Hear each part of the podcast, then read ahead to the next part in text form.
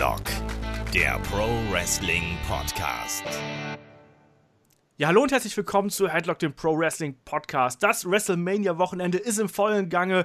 Hall of Fame hatten wir. Gestern Nacht gab es NXT Takeover Orlando. Ja, und da dachten wir uns, da hauen wir doch gleich den ersten Podcast raus. Mein Name ist Olaf Bleich, ich bin euer Host. Und bei mir sind diesmal äh, wieder zwei Gäste. Zum einen der Ulrich Steppberger von der M-Games. Schönen guten Tag. Guten Tag. Und in der anderen Leitung, da ist jemand, der sich im fremden und fernen Orlando selbst befindet, nämlich der Christian Dörre von der PC Games. Einen wunderschönen guten Tag, Chris. Ja, guten Morgen aus dem wunderbar sonnigen Florida. ja, so muss das sein.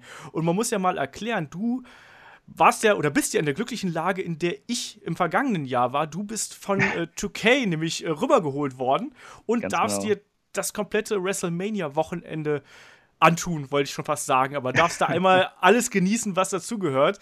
Ähm, erzähl mal, du bist am äh, Donnerstag hingeflogen und bist am Donnerstag äh, angekommen und am Freitag war ja dann schon volles Programm. Ich weiß, da gibt es immer den Media genau. Roll, sprich, ähm, ja, da gibt es Interviewtermine mit den Stars. Was hast du da erlebt? Ähm, äh, ja, das, das äh, war, war, ganz lustig. Ich bin, äh, nee, Moment, ich bin Donnerstag ungefähr um 8 Uhr Ortszeit dann beim Hotel gewesen, weil dauert ja immer so ein bisschen mit der Border Control da in Amerika. Und bin dann eben mit meiner Gruppe was essen gegangen und dann fast schon irgendwie versucht zu schlafen, weil dann freitags ab 6 Uhr morgens schon im Orange County Convention Center eben dieser Media Row anstand. Mit etlichen Interviews und äh, das ist äh, ein, ein sehr surreales Erlebnis. äh, Inwiefern? Ja, ähm, wir kamen da halt an, weil war noch nicht so viel los, waren halt alle äh, Journalisten ihr Zeug am Aufbauen und so. Wir sind dann zu unserem Stand gegangen. Ähm, und äh, ja, dachte ich mir, ja, laufe ich halt mal so, so, ein bisschen rum, gucke mir hier die Halle an. Das ist ja die gleiche Halle, wo dann ab nachmittags oder abends Access stattgefunden hat, dieses Fanfest. Mhm. Und ähm, gehe dann bei mir da äh, vom Interviewplatz um die Ecke und laufe erstmal quasi gegen eine grüne Wand. Dachte ich im ersten Moment, es, es war aber eigentlich Samoa Joe in einem grünen Polohemd, der, der vorne wegging bei den ganzen Superstars, die dann gerade ankamen zu den Interviews. Und er fand das nicht ganz so lustig. Ich habe mich entschuldigt und er hat dann eher so verächtlich gegrunzt und ist weggegangen. Kein Morgenmensch, ja? Ja, ja. Bray Wyatt dafür fand das sehr lustig. Ja, und dann hast du ja auch ein paar Interviewgäste bei dir gehabt. Ich meine, du, du filmst ja dafür die Kollegen von der PC Games und da genau. wird ja dann, glaube ich, auch äh, regelmäßig Content veröffentlicht bei euch. Ähm, wen hast du denn da von der Flinte gehabt? Ich habe gesehen, ich glaube, dein erster Gast war Apollo Crews. Wie war der so drauf? Er hat ja äh, auch äh, online angekündigt, dass er ja die Andre the Giant Memorial Battle Royale gewinnen wird, ja. äh, was ich jetzt mal nicht so glaube. nee, glaube ich auch nicht. Äh, äh, bevor ich da, dazu komme, ähm, wegen dem regelmäßigen Content, es ist ein bisschen unregelmäßiger als geplant und angekündigt, weil ähm, der äh, Terminplan hier ist relativ stressig und wird auch schon mal umgeschmissen, sodass es ein bisschen chaotisch wird. Äh, deshalb, der, die ganzen Videos und so, das kommt alles noch, vielleicht aber auch erst, wenn ich wieder in Deutschland bin, weil das hier gerade zeitlich äh, nicht möglich ist, das alles zu schneiden und so. Ah, okay. Das nur, nur, schon mal ankündigen. Aber sonst äh, schön auf PC Games gehen, da gibt es auch einen Erlebnisbericht und sonst alles. Ähm, Apollo Crews war ein super netter Typ. Ein okay. wirklich super netter Typ. Äh, mit dem habe ich äh, über FIFA gesprochen. Mir, äh, ja, ich habe halt so ein bisschen äh, gaming-spezifische Fragen gestellt, äh, wo ich für die äh, PC Games halt da bin. Ähm, und er hat gesagt, dass er, dass er großer Fußballfan ist, leider von Manchester United. Er hat also nicht den besten Geschmack. ähm, aber super nett, total freundlich, immer am Lachen also mit dem konnte man halt schon von Anfang an Spaß haben irgendwo. Das, das ist ein totaler Morgenmensch gewesen. Okay, ganz im Gegensatz zu Dean Ambrose, glaube ich. Also, ja, bei Dean Ambrose war ich mir nicht so ganz sicher, ähm, ähm, ob er allein mich hasst oder alles auf der Welt. äh, er, ich, ich, weiß auch nicht so ganz, ob das nur sein Wrestling-Charakter ist oder ob er selbst so, so ein Muffelkopf ist. Aber ähm, ja, er fand es halt nicht so lustig dass ich ihn gefragt habe, ähm, äh, warum das Match eigentlich keine Stipulation hat, dass es doch eigentlich ihm und Baron Corbin mehr liegen würde und dass die Fehde ja auch dementsprechend persönlich ist zwischen den beiden. Und äh, ich glaube, da war er auch ein bisschen angepisst, vor allem auch, dass ich ihn Gaming-Fragen äh, gestellt habe. Er, er war halt so, so nach dem Motto, ähm, äh, ja, ich, ich finde das doof, ich lese ein Buch. So.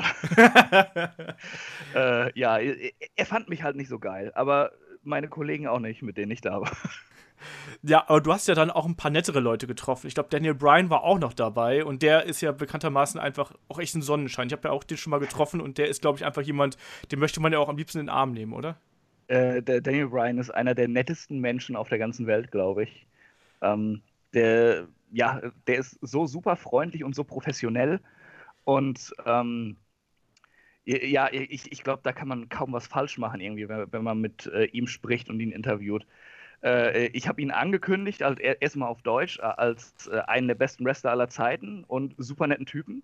Und dann habe ich ihm halt, halt so gesagt, äh, so, ja, ähm, ich habe dich gerade angekündigt als einen der besten Wrestler und als einen richtig netten Kerl. Du, du musst jetzt alles geben im Interview. Und er, er war, war, war, sofort drin und lachte und machte seine Witze. Und also, äh, wer Daniel Bryan mal treffen sollte oder ihn schon getroffen hat, vielmehr, der, der wird das wahrscheinlich bestätigen können. Der Typ hat immer gute Laune und ist, das ist, ja, das, das, ist wirklich ein Sonnenschein, wie du schon gesagt hast. Also, ähm, wenn man kein Fan von ihm ist und ihn dann trifft, dann wird man zum Fan, auf jeden Fall. Ja.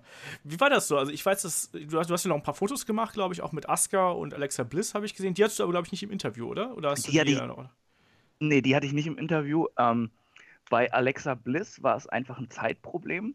Mhm. Ähm, und ähm, Asuka habe ich nur das Foto gemacht, weil äh, ähm, man das Interview einfach mit ihr unfassbar schlecht vermarkten kann.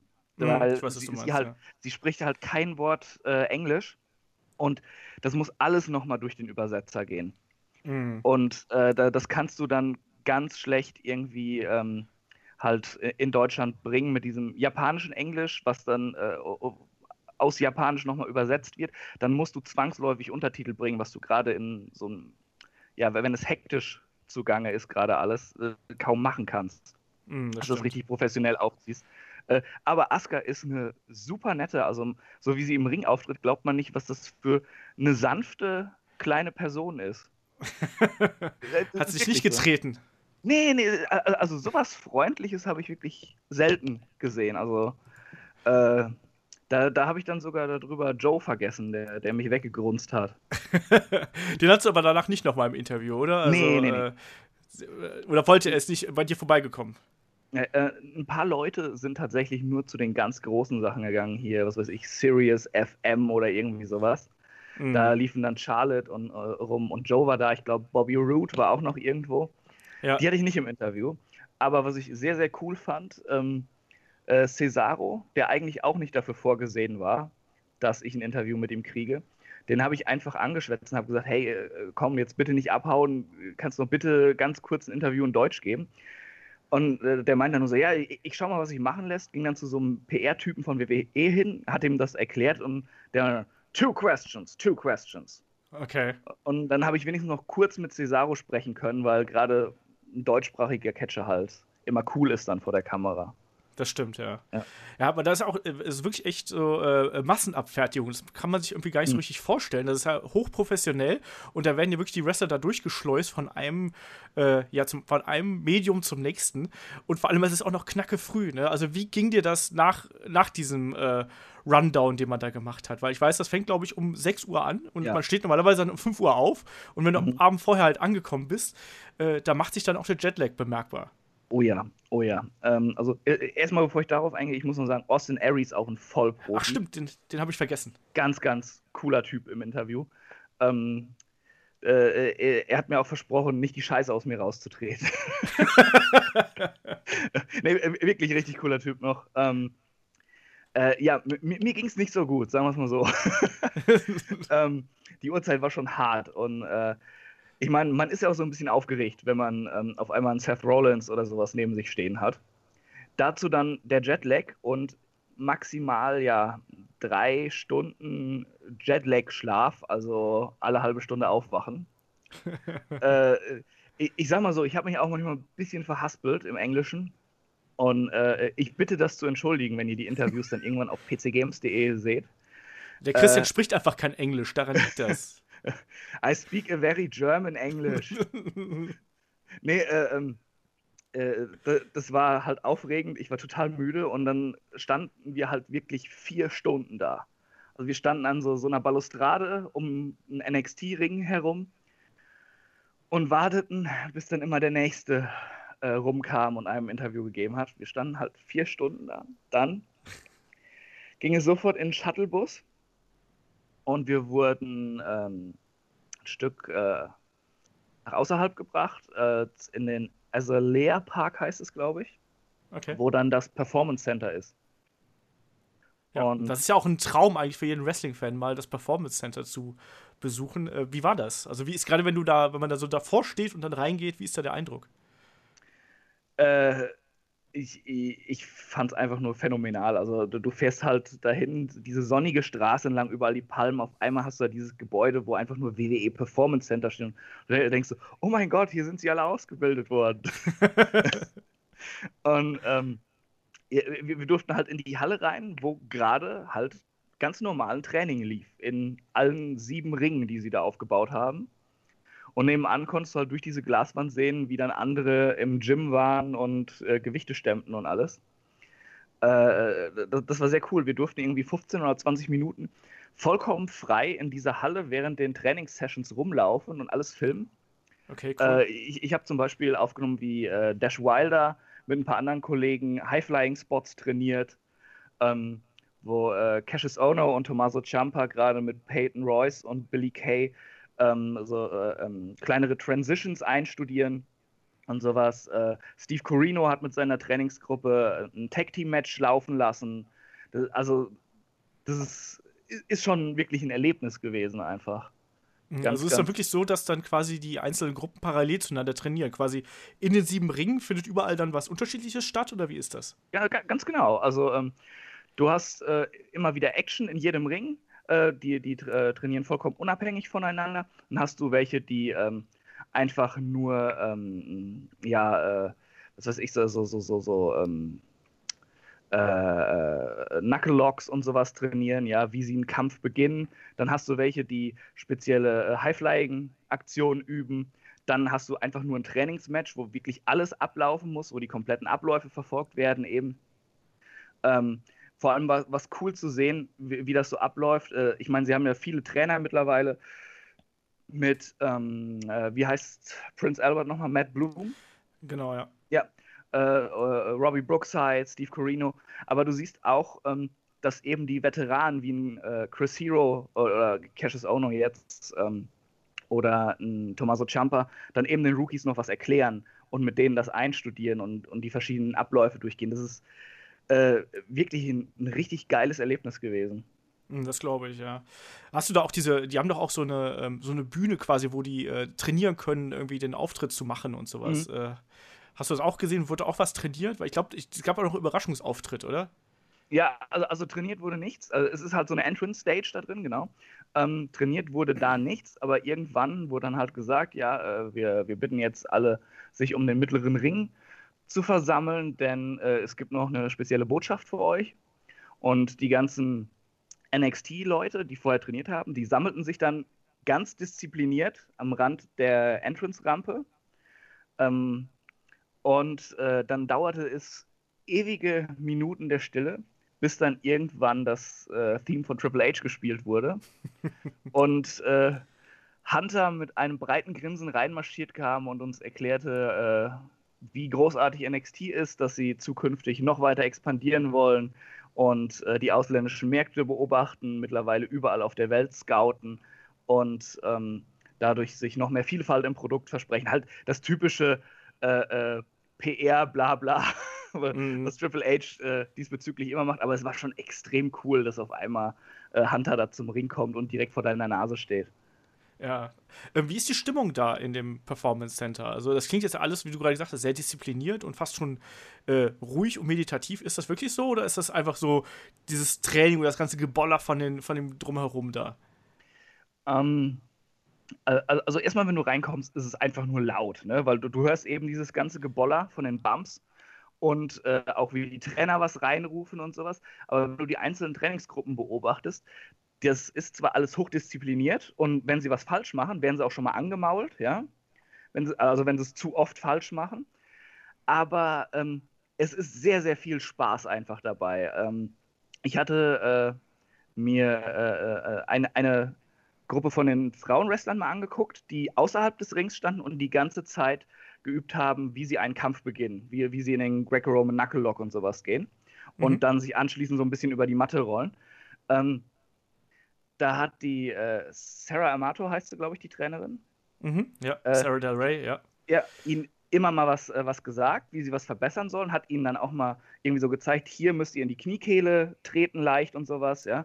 Ähm, aber äh, äh, das, das war mit viel, viel Spaß dabei, auch wenn jemand mal einen Fehler gemacht hat, es wurde nicht sofort geschimpft, es wurde auch schon mal gelacht und einfach was erklärt. Also, ähm, ja, das, das, äh, man sollte sich das jetzt nicht vorstellen, als wäre das irgendwie ein Terrorregime oder sowas. äh, es, es ist wirklich viel Spaß dabei. Die Leute scheinen viel zu lernen von den sehr kompetenten Trainern, die sie da äh, mittlerweile engagiert haben. Und es, war mir einfach eine Freude, auch nochmal Steve Corino zu sehen, den ich sehr Mhm. schätze.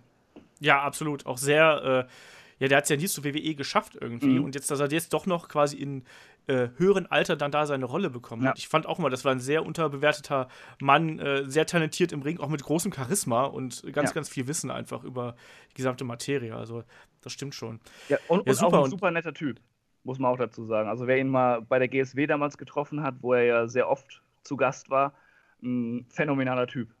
Ja. Und dann, äh, wie, wie lange wart ihr ungefähr da? War es eine Stunde oder zwei oder wie?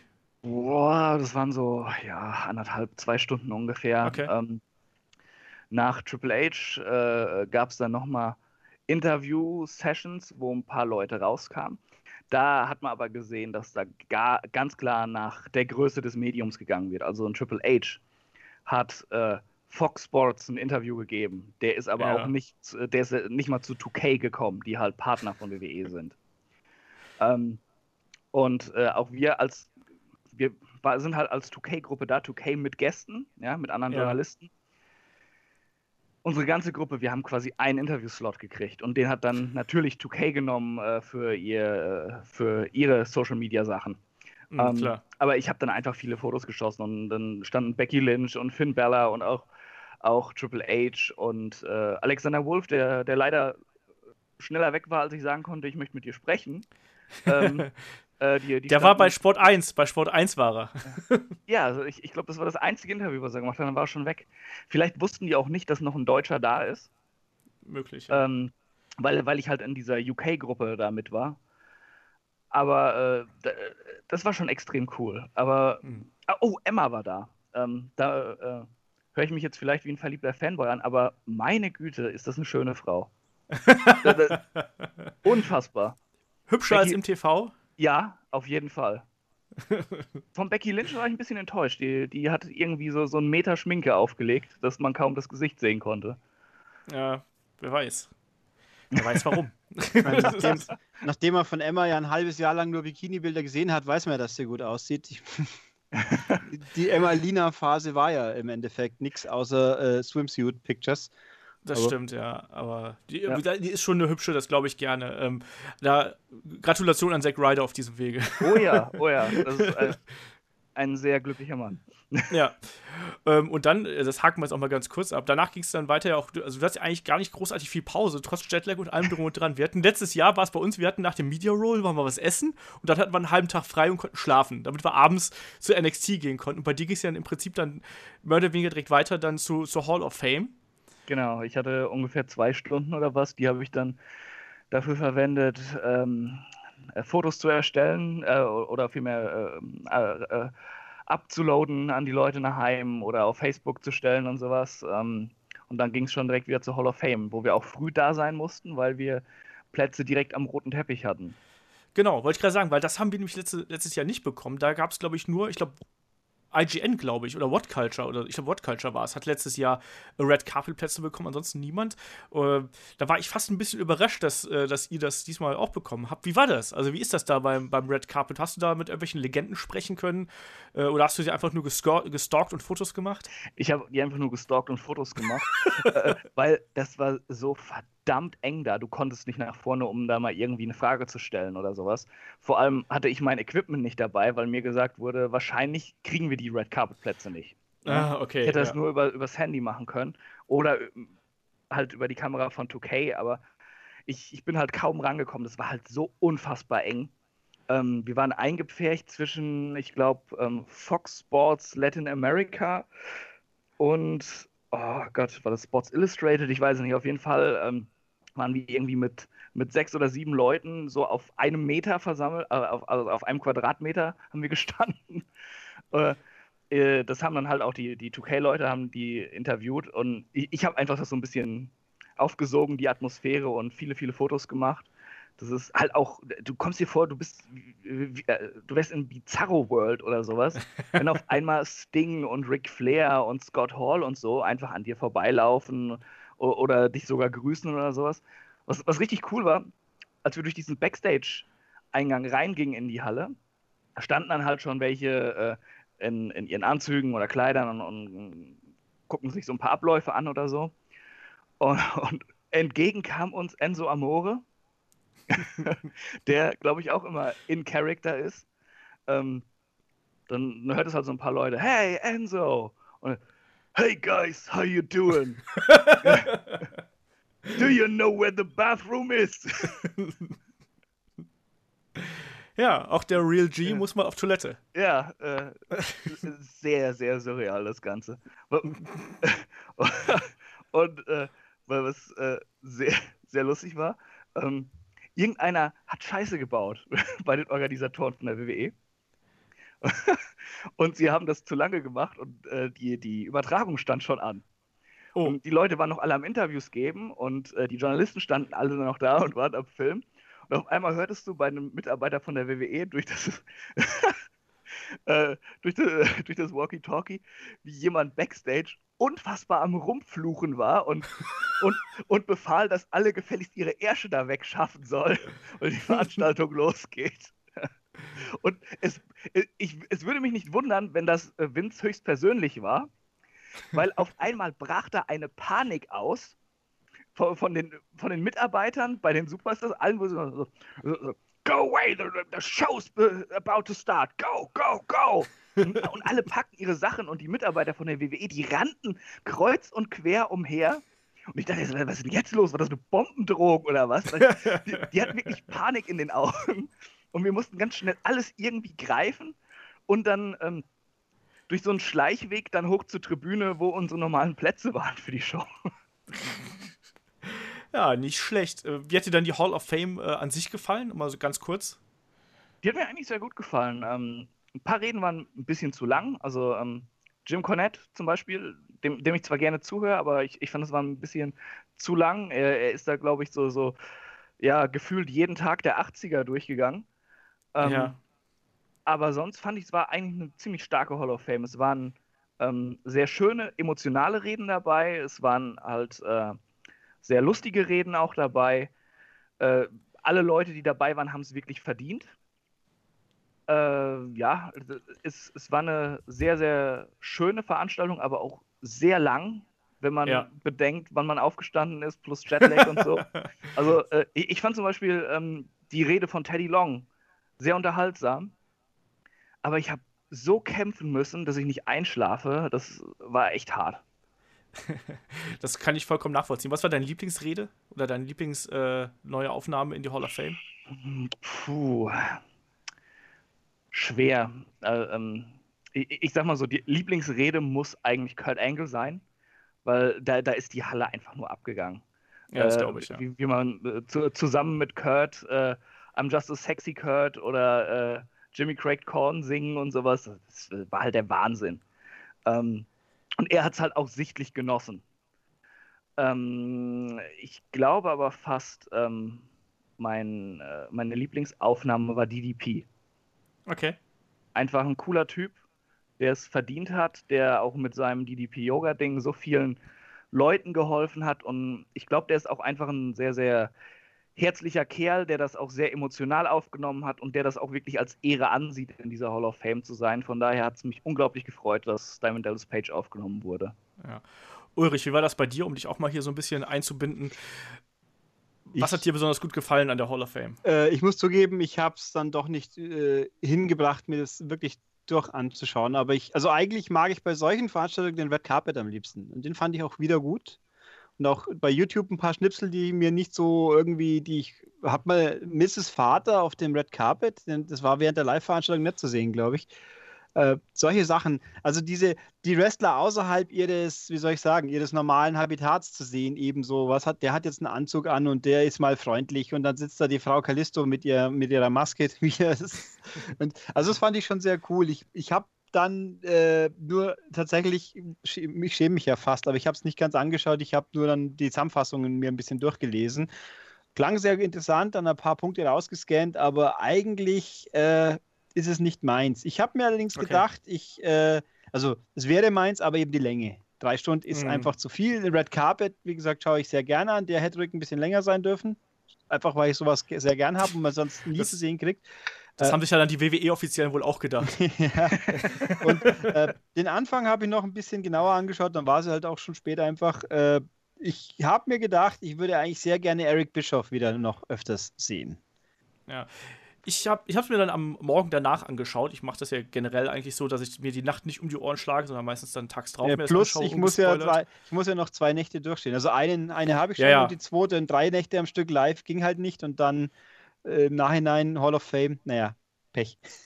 Ja, also ich, wie gesagt, ich schaue mir auch WrestleMania nicht live an, ich weil das ist mir irgendwie ich zu, das ist mir, ich, ich habe echt Hardcore. Angst, dass ich dazwischen einschlafe. Also das ist mir zu anstrengend und äh, nee, das mache ich nicht. Aber ich fand zum Beispiel die Rede von Beth Phoenix fand ich super geil. Ich fand ja. super emotional und ähm, ich finde, da hat man auch immer wieder gesehen, was dieser Unfall von Owen Hart für einen Einfluss auf WWE hat, weil das war ja immer, du hast das Gefühl, immer wenn Owen Hart zur Sprache kam, war die halbe Halle am Heulen, inklusive der Leuten, die auf der Bühne standen. Äh, ich fand das sehr emotional. Ich fand Beth Phoenix super sympathisch und äh, auch dann das, am Ende, als dann noch Tony Schimmel äh, Edge oh, ansagt, ja. irgendwie super lustig und das hat mir gut gefallen. Und ich fand es halt auch ein bisschen zu lang, ehrlich gesagt. Ich hatte auch so, ich kann verstehen, zum Beispiel bei Jim Cornette hatte ich das Problem, da habe ich irgendwie mehr von erwartet, so mehr Witz und mehr Shoot und so und da war es irgendwie ja doch sehr brav, ne? Ja, ähm, ich, ich habe vor, vorher schon gesagt, äh, wir hoffen alle, dass Jim Cornette Jim Cornette ist, aber wahrscheinlich ist er einfach professionell, weil er auch noch den genau. Midnight Express einführen will, die Hall of Fame. Aber ich gebe dir recht, die Beth Phoenix-Rede war großartig und bei dieser ganzen Owen-Sache, du hast auch wirklich überall gesehen, wie alle am Schlucken waren. In, ja, inklusive also auch mir. Genauso. Also, ja. ähm, die Owen-Sache geht einem als Fan einfach immer noch sehr nah. Ja. Weil, weil, also weil es auch keinen äh, Abschluss gefunden hat. Ich finde, ja. das ist halt immer noch so eine offene Rechnung irgendwie. Mhm. Und jedes Mal, wenn das halt eben zur Sprache kommt, mir ging es genauso. Ich hatte da auch echt äh, fast mit den Tränen zu kämpfen, weil das einen als Fan so angeht und irgendwie so emotionalisiert, ähm, dass man da einfach äh, schlucken muss. Also es ist echt. Ja äh, auch als, als Natalie das dann noch äh, erzählt hat, irgendwie, ähm, dass Beth irgendwie der äh, von ihrem Onkel gesandt worden ist, das ist äh, krasse Geschichte und ich fand das echt sehr, sehr schön, was ja. Äh, sowohl Natalie als auch Beth da erzählt haben. Ich, ich glaube, hätte ich da gesessen und Owen wäre eingeführt worden in die Hall of Fame, ich ja. hätte Rotz und Wasser geheult.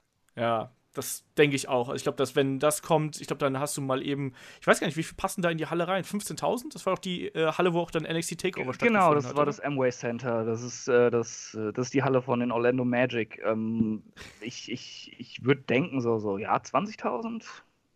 Ja. Ich glaube, gestern haben, glaube ich, 15.000, 14.000 gemeint. Ich 15 haben sie gesagt, kann auch ja. sein, ich kann sowas schlecht schätzen. ist ja auch wurscht. Ähm, was, ähm, was, mir zu Hall of Fame halt auch noch einfällt, ist, das darf man ja kaum sagen, weil es so unsensibel wirkt, aber die, der Warrior-Preis, der ist, der fühlt sich einfach an, als ob es den nur gibt, weil es ihn halt vor ein paar Jahren leider äh, erwischt hat, kurz danach. Weil äh, ich finde, der fühlt dieser Eric LeGrand oder was, äh, mhm. der hat das sicher auch, der hat Ehrungen sicher verdient. Ich frage mich halt nur, was das mit Wrestling zu tun hat, so, so unsensibel ja. es auch klingt. Und äh, letztes Jahr war doch die Susan Common, oder? Äh, Kann sein, ja. Mit der Brust, Brustkrebs-Überlebende. Ja, es ist halt ja. einfach, ich, ich finde, mir fehlt eine Veranstaltung, die eh schon so unfassbar lang ist, in Anführungszeichen, dann auch noch mit sachfremden Sachen noch mehr zu strecken. Auch, dass das das, hätte, das könnte man auch separat machen und deswegen wird niemand äh, Zacken aus der Krone fallen und es wäre immer noch ehrenvoll. Also ich finde mhm. ein bisschen komisch. Ja, äh, ich, ich, stimme dir da voll und ganz zu. Ich glaube, ähm, wie man ein Video für diesen Legacy Wing hat, so könnte man das eigentlich dann auch mit diesem Warrior Award machen, wenn man ihn denn unbedingt haben will. Das sind dann halt, keine Ahnung, allerhöchstens fünf Minuten, die äh, draufgehen bei der Veranstaltung und nicht 20 bis 30. Mhm, ja. Was mir übrigens auch noch aufgefallen, habe ich irgendwie das verpeilt oder stehe im Brett vor dem Kopf jetzt? Äh, Gab es nicht immer irgendeinen Promi Hall of Fame Neuaufnahme? Gab es doch auch immer, oder? Gab es die letzten Jahre, ist dieses Jahr nicht. Mhm. Äh, das hat mir jetzt auch nicht unbedingt gefehlt, sagen wir es mal so. Sie hat, ist, ist Karl Malone schon drin, sonst hätte der sehr gut dazu gepasst diesmal, weil ja das Match schließlich und endlich auch, das wurde ja explizit angesprochen. Also, das stimmt, ja. Nee, der ist noch nicht drin, glaube ich. Aber ich glaube, ich glaube, ah, ich habe mir auch die, die Hall of Fame auch angeschaut. Ich fand es eigentlich eine schöne Veranstaltung. Ich kann das verstehen mit dem Warrior Award. Es gibt ja auch einige, die halt sagen, ich habe mir auch da so ein paar Forenbeiträge und Kommentare dazu durchgelesen. Und da hieß es halt so, ja, äh, ursprünglich wollte der Warrior ja auch, dass man damit Leute, die hinter den Kulissen von Wrestling arbeiten und was getan haben, ehrt. Und jetzt ist es halt eben eine andere Schiene gegangen. So, hm, ja, ich kann das verstehen, dass das auch ein bisschen kritisch gesehen wird, einfach weil es auch so, ich finde, es wirkt einfach ein bisschen gezwungen im Zusammenhang mhm. von der Wrestling Hall of Fame. Ähm, so nach dem Motto, so, wir müssen jetzt noch was äh, hier für äh, Charity tun und das auch mal auf großer Bühne präsentieren. So, es hat ein bisschen komischen Beigeschmack einfach. Ich, ja. Auf der einen Seite finde ich das gut, auf der anderen Seite halt nicht. Ist ein bisschen schwierig. Äh, Chris, genau, was ich gerade eben noch gefragt habe, bevor hier unsere Verbindung getrennt worden ist. Bist du diesmal nur mit Engländern unterwegs, wie, äh, äh wie ich letztes Jahr auch? Oder hast du da auch wieder äh, hast du da deutsche Kollegen noch mit dabei? Ich bin nur mit Engländern unterwegs. Äh, sehr, sehr lustige Typen. Aber äh, wie man gestern Abend gesehen hat, sie sind dem Alkohol nicht abgeneigt. das kenne ich. Aber ihr habt nicht wieder Jenga draußen gespielt, oder? Nein, nein, nein, nein. Äh, das wir, haben wir gemacht. Ja. äh, wir waren ähm, äh, in einer Bar am, an der Orange Avenue direkt am Amway Center, da, ist, da ist halt alles voll mit Bars und Clubs. Das ist so die Partymeile von Orlando offenbar. Und okay. wir waren im Cahoots, hieß die Bar, glaube ich, wo sie sich halt wirklich schon darauf vorbereitet haben, dass die ganzen Wrestling-Fans dann anrücken. Und sie haben halt die ganze Zeit irgendwelche Themes gespielt. Dann, äh, ah, okay. das, das, war großartig. Sowieso schon überhaupt die Orange Avenue runtergehen mit Tausenden von Wrestling-Fans, die aus vollem Hals das, äh, das Lied von Nakamura grölen. Äh, oder, oder einfach nur das Ten von Ty Dillinger rufen und sowas. Dann in dieser mhm. Bar setzte sich das dann fort. Die haben die, die ganzen Themes gespielt von den Leuten. Und äh, dann, dann rappten Leute auf einmal das Theme von AJ Styles mit. Äh, oder ähm, äh, äh grölten dann bei Sami Zayns Mucke. Äh, Roman Reigns, das wurde kurz angespielt. Da, da, da, fing die ganze, die ganze Bar an zu buhen und der DJ hat sofort weitergeskippt. Der arme Roman wurde ja sogar bei der Hall of Fame ausgebuht schon wieder. Ja, mit Recht. ähm, aber ich hatte das Gefühl halt damals auch, also letztes Jahr, also die Stadt, also die ganze Stadt ist dann eigentlich so im WrestleMania-Fieber. Und ich ja. finde diese Energie, die da freigesetzt wird, ist unfassbar, oder? Das, das war unglaublich gut einfach. Also der erste Tag war ich halt in dieser, äh, in dieser Medienblase drin. Ja. Mit äh, Interviews, Performance Center, roter Teppich und sowas. Und gestern ging es dann halt wirklich zu den richtigen Fans. Wir waren vorher noch bei äh, Access. Ähm, die, die, die, Leute rasten aus, die, die stellen sich stundenlang an, um ein Foto mit Daniel Bryan machen zu können. Äh, oder äh, mal in die Elimination Chamber reinzukommen für ein Foto. Ähm, äh, das, das ist, es ist eine unfassbare Freude einfach bei der Sache. Da sind Tausende von Menschen, die in diese Stadt kommen aus aller Welt, um diesen Sport zu feiern. Und, und das sowas von friedlich und freundlich miteinander. Ähm, also sowas habe ich wirklich noch nicht erlebt. Auch als wir diese Orange Avenue runtergingen und, und äh, alle lagen sich irgendwie in den Armen und klatschten einander ab und, und sangen da die verschiedensten Themes. Da dachte ich mir so, äh, okay, das ist jetzt überhaupt kein Vergleich dazu, wenn du irgendwie äh, zum Fußball unterwegs bist. Du, du bist mhm. strikt in einer Fangruppe, darfst da nicht austreten, weil äh, sonst stößt du hinterher auf die andere und wirst angepöbelt oder sowas. Das ist, da ist einfach so eine Freude und wie du schon sagtest, so eine Energie einfach in den Leuten.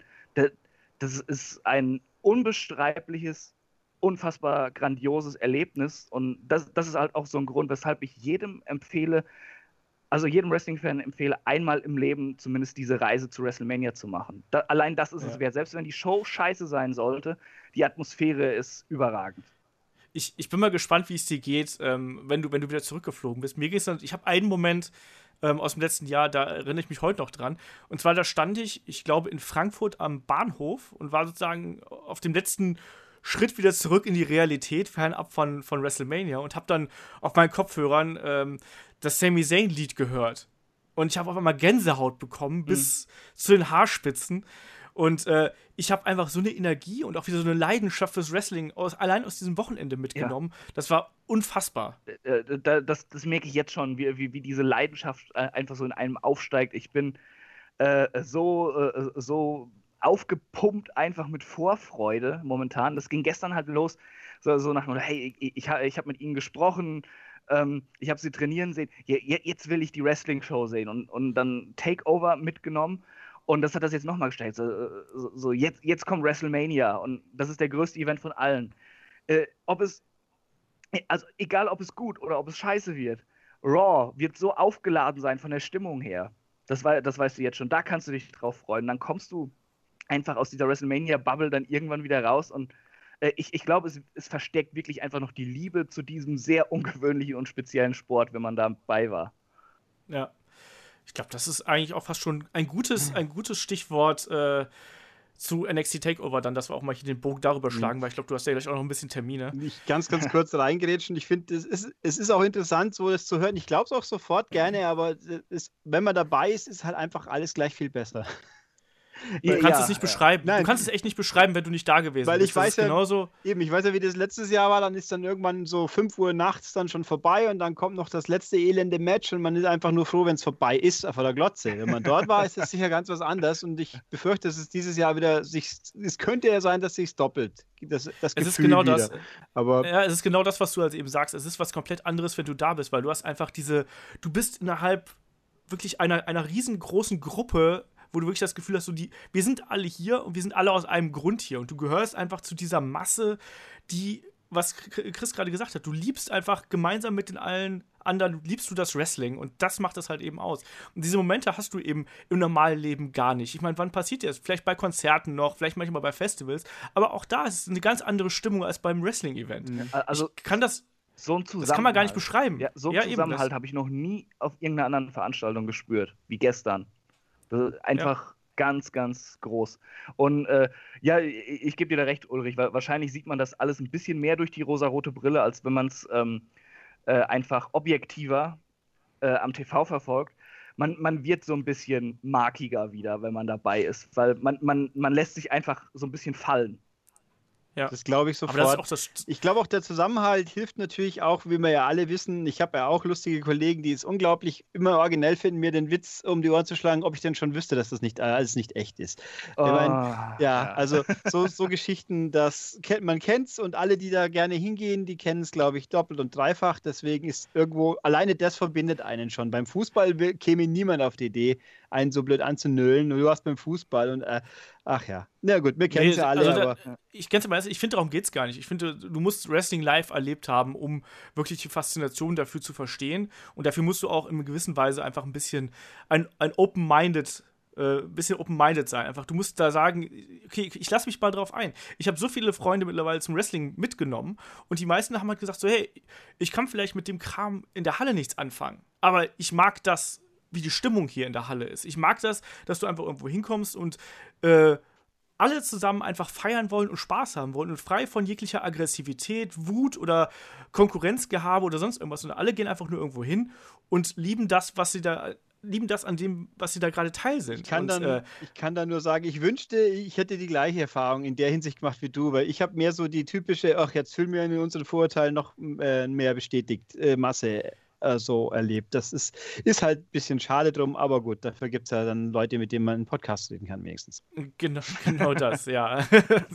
nee, aber ich, also ich habe das, das war, ist halt meine Erfahrung. Also deswegen ist inzwischen unsere Gruppe, der wir halt immer zum Wrestling gehen, ist inzwischen auch äh, stattlich angewachsen, glaube ich, von zwei inzwischen auf acht oder sowas im Maximum oder zehn ähm, was immer bei mir dafür sorgt, dass ich irgendwie so viel Geld vorstrecken muss oder manchmal. naja, Chris, wie war NXT Takeover? Erklär uns mal, wie du da in die Halle gekommen bist, wie war die Stimmung da und äh, wie ist das gewesen? Die Stimmung war super. Ähm, wir kamen allerdings ein paar Minütchen zu spät. Äh, wir hatten also die Rede von ja, Triple H vorher verpasst.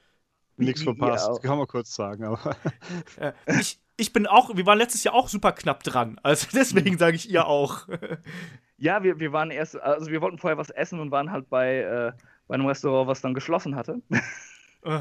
Dann mussten wir erstmal irgendwas finden und wir waren äh, wir hatten das Glück, wir waren in der Straße, wo nur Bars waren, wo, wo du nichts zu futtern gekriegt hast. Da mussten wir erst weiter und, und was anderes suchen. Aber ist auch wurscht. Auf jeden Fall, das hatten wir verpasst. Dann ähm, halt an unseren Plätzen, wir saßen ähm, äh, seitlich von der äh, Entrance-Rampe. Das heißt, wir, wir hatten, wir waren relativ nah am Ring, hatten nur halt das Pech, dass manchmal ein Kamerakran hochfuhr und uns ein bisschen die Sicht Ah, okay. versperrte. Aber das, das war alles okay. Ähm, vor allem, äh, weil die Atmosphäre noch viel mehr wert war. Einfach. Ähm, ja, die, die Halle äh, hat teilweise wirklich gekocht. Also gerade bei dem Tag-Team-Match, das hat alle so mitgenommen und so ausgepumpt. Ich glaube, äh, deshalb war es bei Asuka gegen Ember Moon auch ein bisschen stiller, als es sonst gewesen wäre, Mhm. weil alle erstmal dieses wirklich grandiose Match verarbeiten mussten. Ja, Und- das ja, glaube ich auch. Al- al- Also der, der Abend war wirklich toll, der hat von Anfang bis Ende Spaß gemacht. Äh, mich wundert, dass mein Gesicht nicht wehtut, so, so dumm wie ich gestern Abend die ganze Zeit vor mich hingegrinst haben muss. ja, es ist schon, also bei NXT ist halt auch ein geiler Anfang, also ein geiler Wrestling-Start so in diese WrestleMania-Geschichte rein, Mhm. weißt du? Das schaust du dir halt an und das ist ja wirklich noch mal, es ist halt ein, ein erdigeres Produkt als WrestleMania. WrestleMania ist ja, ja, produ groß produziert und aufwendig und NXT ist ja dann doch relativ Indie-mäßig, sage ich jetzt mal. Und wenn du da in der Halle bist, du merkst auch, dass da andere, so ein bisschen andere Fans sind und äh, dass die Stimmung halt ein bisschen markiger noch ist. Mhm. Ähm, dann lass, lass uns doch gleich mal so ein bisschen durch die Matches springen hier. Den äh, Anfang machte das Eight-Person-Tag-Team-Match zwischen Sanity, also Alexander Wolf, Eric Young, Killian Dane, Nikki Cross, gegen Roderick Strong, äh, Ty Dillinger, Ruby Riot und dann überraschenderweise Cassius Ono, der für den äh, ja, attackierten, äh, wie heißt der, No Way Jose eingesprungen ist. Das, äh, mich hat es mega gefreut, dass äh, Cassius Ono dabei war. Mhm. Zum einen, weil er ein neues Outfit hat und nicht, mit, nicht mehr aussieht wie so eine, äh, ja, ne, ein, wie hat einer äh, irgendwo geschrieben, äh, wie ein übergewichtiger Harlem Globetrotter, sondern jetzt, äh, ja, so ein bisschen Schlapper-Look hat. Das finde ich vollkommen okay. Und ich fand es halt geil, Alexander Wolf, also Axel Tischer und Chris Hero gemeinsam im Ring zu Mhm. sehen. Äh, WXW Urgesteine. Ähm, vielleicht frage ich mal Ulrich. Äh, wie fandest du das, äh, das Eight-Person-Tag-Team-Match? Wie hat es dir gefallen als Opener? Ich fand es sehr unterhaltsam. Es war kurzweilig. Es hat, äh, ich finde, es hat ein bisschen wenig Entfaltungsmöglichkeiten für individuelle- Leute gehabt. Es ist eben just da, tausche ich also einen Nove Jose aus gegen Cassius Ono, den Leute wie mich, die nicht schon seit zig Jahren Indie-Wrestling gesehen haben, nur sehr begrenzt bis überhaupt nicht kennen. Außer dass der Name komisch ist. Ähm, und der hat, ich habe bis heute noch nichts, also ich habe die, gut, die wöchentlichen Shows jetzt ein bisschen äh, geschwänzt, aber hier anhand dieses Matches kann ich noch nicht so ganz rauslesen, was an dem so besonders ist. No Way Jose, der ist halt durch Tanzen, Hüpfen und so so. Äh, und die Ruby Riot, die ist mir halt auch noch immer völlig fremd, äh, außer dass sie sieht ganz anders aus wie so ziemlich alle anderen, logisch. Äh, und die kann wohl auch was, was ich so ein bisschen gelesen habe. Bloß gesehen hat man es diesmal nicht, weil äh, in dem Match der Raum nicht da war. Was ich gedacht habe, ist, meine Herren, der äh, Killian Dane, das ist ein Viech. Das, Aber sowas von. das ist ein noch hardigerer Rusev quasi, so ungefähr. ich habe inzwischen auch gelesen, der ist jetzt im Battle, äh, Battle Royale heute Abend dabei. genau, ja. Mal gucken, ob das jetzt ein Hinweis ist oder nicht. Wahrscheinlich eher so nur Füller, denke ich diesmal. Aber ähm, Ja. ich fand, äh, ja, Roderick Strong ist für mich ein bisschen ohne Persönlichkeit, weil ich ihn halt auch nur so ein bisschen gesehen habe. Aber der macht zumindest, der agiert im Ring cool. Äh, ich fand das Ganze ein bisschen zu, äh, was heißt zu knapp ist der falsche Ausdruck. Es war halt schön flott und schön chaotisch. Es hat gut gepasst. Ich finde auch nett, dass die Sieger verkehrt waren. Äh, aber es war ein bisschen wenig, es waren halt zu, eigentlich doch gefühlt ein paar viele Leute für die Zeit. Was ich allerdings Mhm. sehr gut fand, ist auch, dass im Kommentar nochmal explizit darauf hingewiesen worden ist, dass in einem Mixed Tag Team Match dann die andere Frau auch raus muss, wenn die eine raus taggt oder rein taggt, je nachdem. Dass das vernünftig gesagt wurde, finde ich gut. Und auch hier gleich schmeißen kurz das Kommentarteam. Nigel McGuinness habe ich das erste Mal länger am Stück so wahrgenommen. Ich finde, der macht seine Sache sehr gut, ist aber ganz anders wie das, Ja, was ich klar. so gewohnt bin. Und der äh, Percy, whatever, der ist so unauffällig. Er, er ist ein Byron Sexton, der nicht auffällt, quasi. Oder ein David Otanga, ja. Also er, Oh er fällt nicht so aggressiv. Er ist kein so, so schlimm ist er nicht. Nee, ich sage ja, er fällt nicht negativ auf. Der sagt halt irgendwas und du hast es zwei Sekunden gehört und dann wieder vergessen und die anderen machen ihn nicht runter für was für ein Depper ist, so wie eben beim Dings äh, Byron. Aber Ja. nee, also das fand ich Also, aber Nigel McGuinness finde ich vor allem interessant, dass er nur ganz, ganz dezent irgendwelche äh, Sympathien anklingen lässt für die nicht ganz so äh, für die Heels auf gut Deutsch. Also da war, ja. da war Dings, mein, mein persönlicher Kommentator Gott Graves schon ein bisschen deutlicher. Ähm, ja, aber, ist, aber, Nigel ist halt auch kein Heel-Kommentator. Der ist ja dann eher so der Analytiker. Nee, aber, der ist für den, der besser im Ring aber ist. Aber ein bisschen, bisschen in seiner sachlichen Art hat er dann auch doch hin und wieder mal gesagt: Ja, der Heel macht das da eigentlich schon richtig. Also, ja, genau. nein, also das Match, ich fand es echt gut, war ein schöner Opener. Ja, Chris, wie hast du es in der Halle wahrgenommen? Wie war der Kampf? Ich habe das eigentlich auch so wahrgenommen. Das, äh, das war der, der offensichtliche Opener, ähm, ja. weil's, äh, weil klar war, dass es ein kurzweiliges Match wird. Eben, ähm, jeder hat so seine Spots bekommen und hier fällt gerade wieder die Feuerwehr.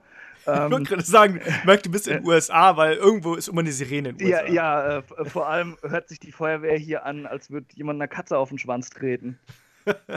äh, nee, äh, ich, ich kann das eigentlich äh, fast so unterschreiben, was Ulrich gesagt hat. Gut, also ich, ich kann mit Chris Hero was anfangen, ähm, aber ähm, bei Roderick Strong hat, hatten wir, glaube ich, sogar schon mal drüber geredet, dass er halt auch nicht jetzt so die, die schillerndste Persönlichkeit ist, sondern einfach nur im Ring überzeugt.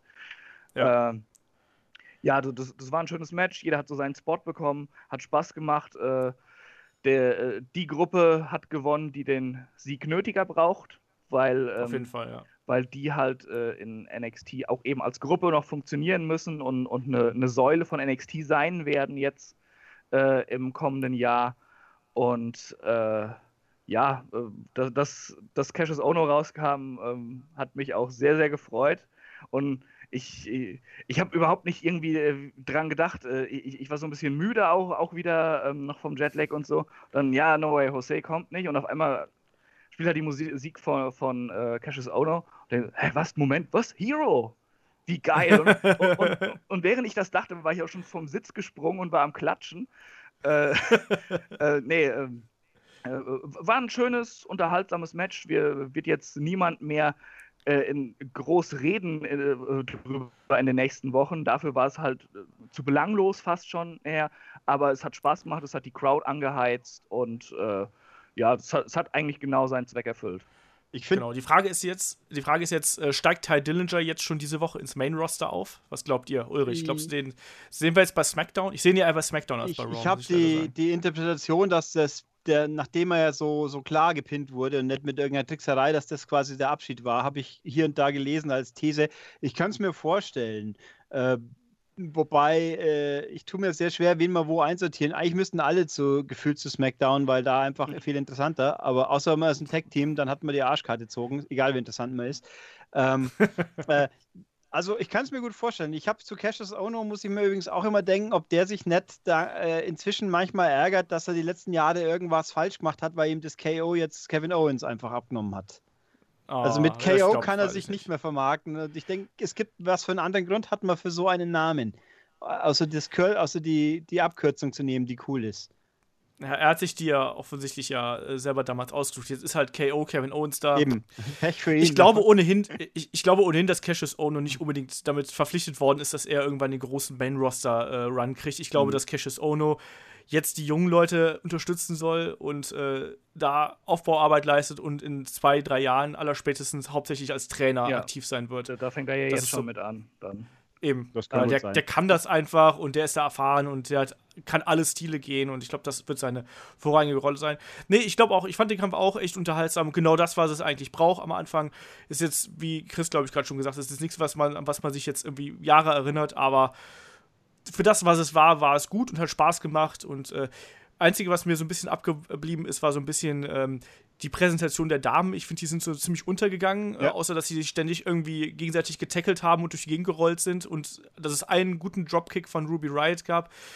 Da habe ich gehofft, dass man die beiden ein bisschen mehr noch einbindet. Und dieses ständige, ich springe jetzt einem Gegner auf den Rücken und äh, kratze seine Augen, fand ich auch irgendwie ein bisschen albern ja, vielleicht kommt ja da einfach ein bisschen mehr, weil ich finde, die NXT-Damendivision, da muss einfach mehr passieren. Richtig. Ich glaube, dass die. Da, da wird ja. noch was kommen. Da, glaub, ganz glaub kurz, Damendivision, ich, die Pre-Show, hat die also mir jemand wahrgenommen? Wahrscheinlich nicht. Äh, nein. Da waren Peyton Royce und äh, ihre andere, ihre Best Buddy, äh, ich habe Billy Kay. Billy Kay.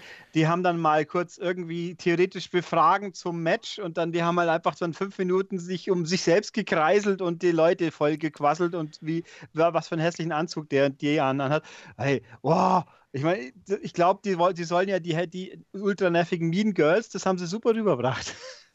Gott, waren ja, die, die waren die auch, auch so penetrant und ätzend und auch die, der Dialekt, der irgendwie so verstärkt wird, so äh, und dieser australische äh, Down Under gedings. Äh, also, wobei ich matchmäßig von denen noch nicht so wahnsinnig fasziniert war bis dato, nee, das, aber gut. Das Problem ist halt, dass die im Ring relativ schwach sind. Die brauchen einfach noch ein bisschen. Ich finde, dass sie ihren Charakter halt gut verkörpern, aber ebenso im Ring passt das noch nicht so 100%. Also gerade nicht, um ganz oben mitzumischen. Also da ist halt eine Asuka oder auch eine Ember Moon, da kommen wir ja gleich zu, sind da einfach noch meilenweit voraus, äh, bis zum Mond und zurück mhm. sozusagen.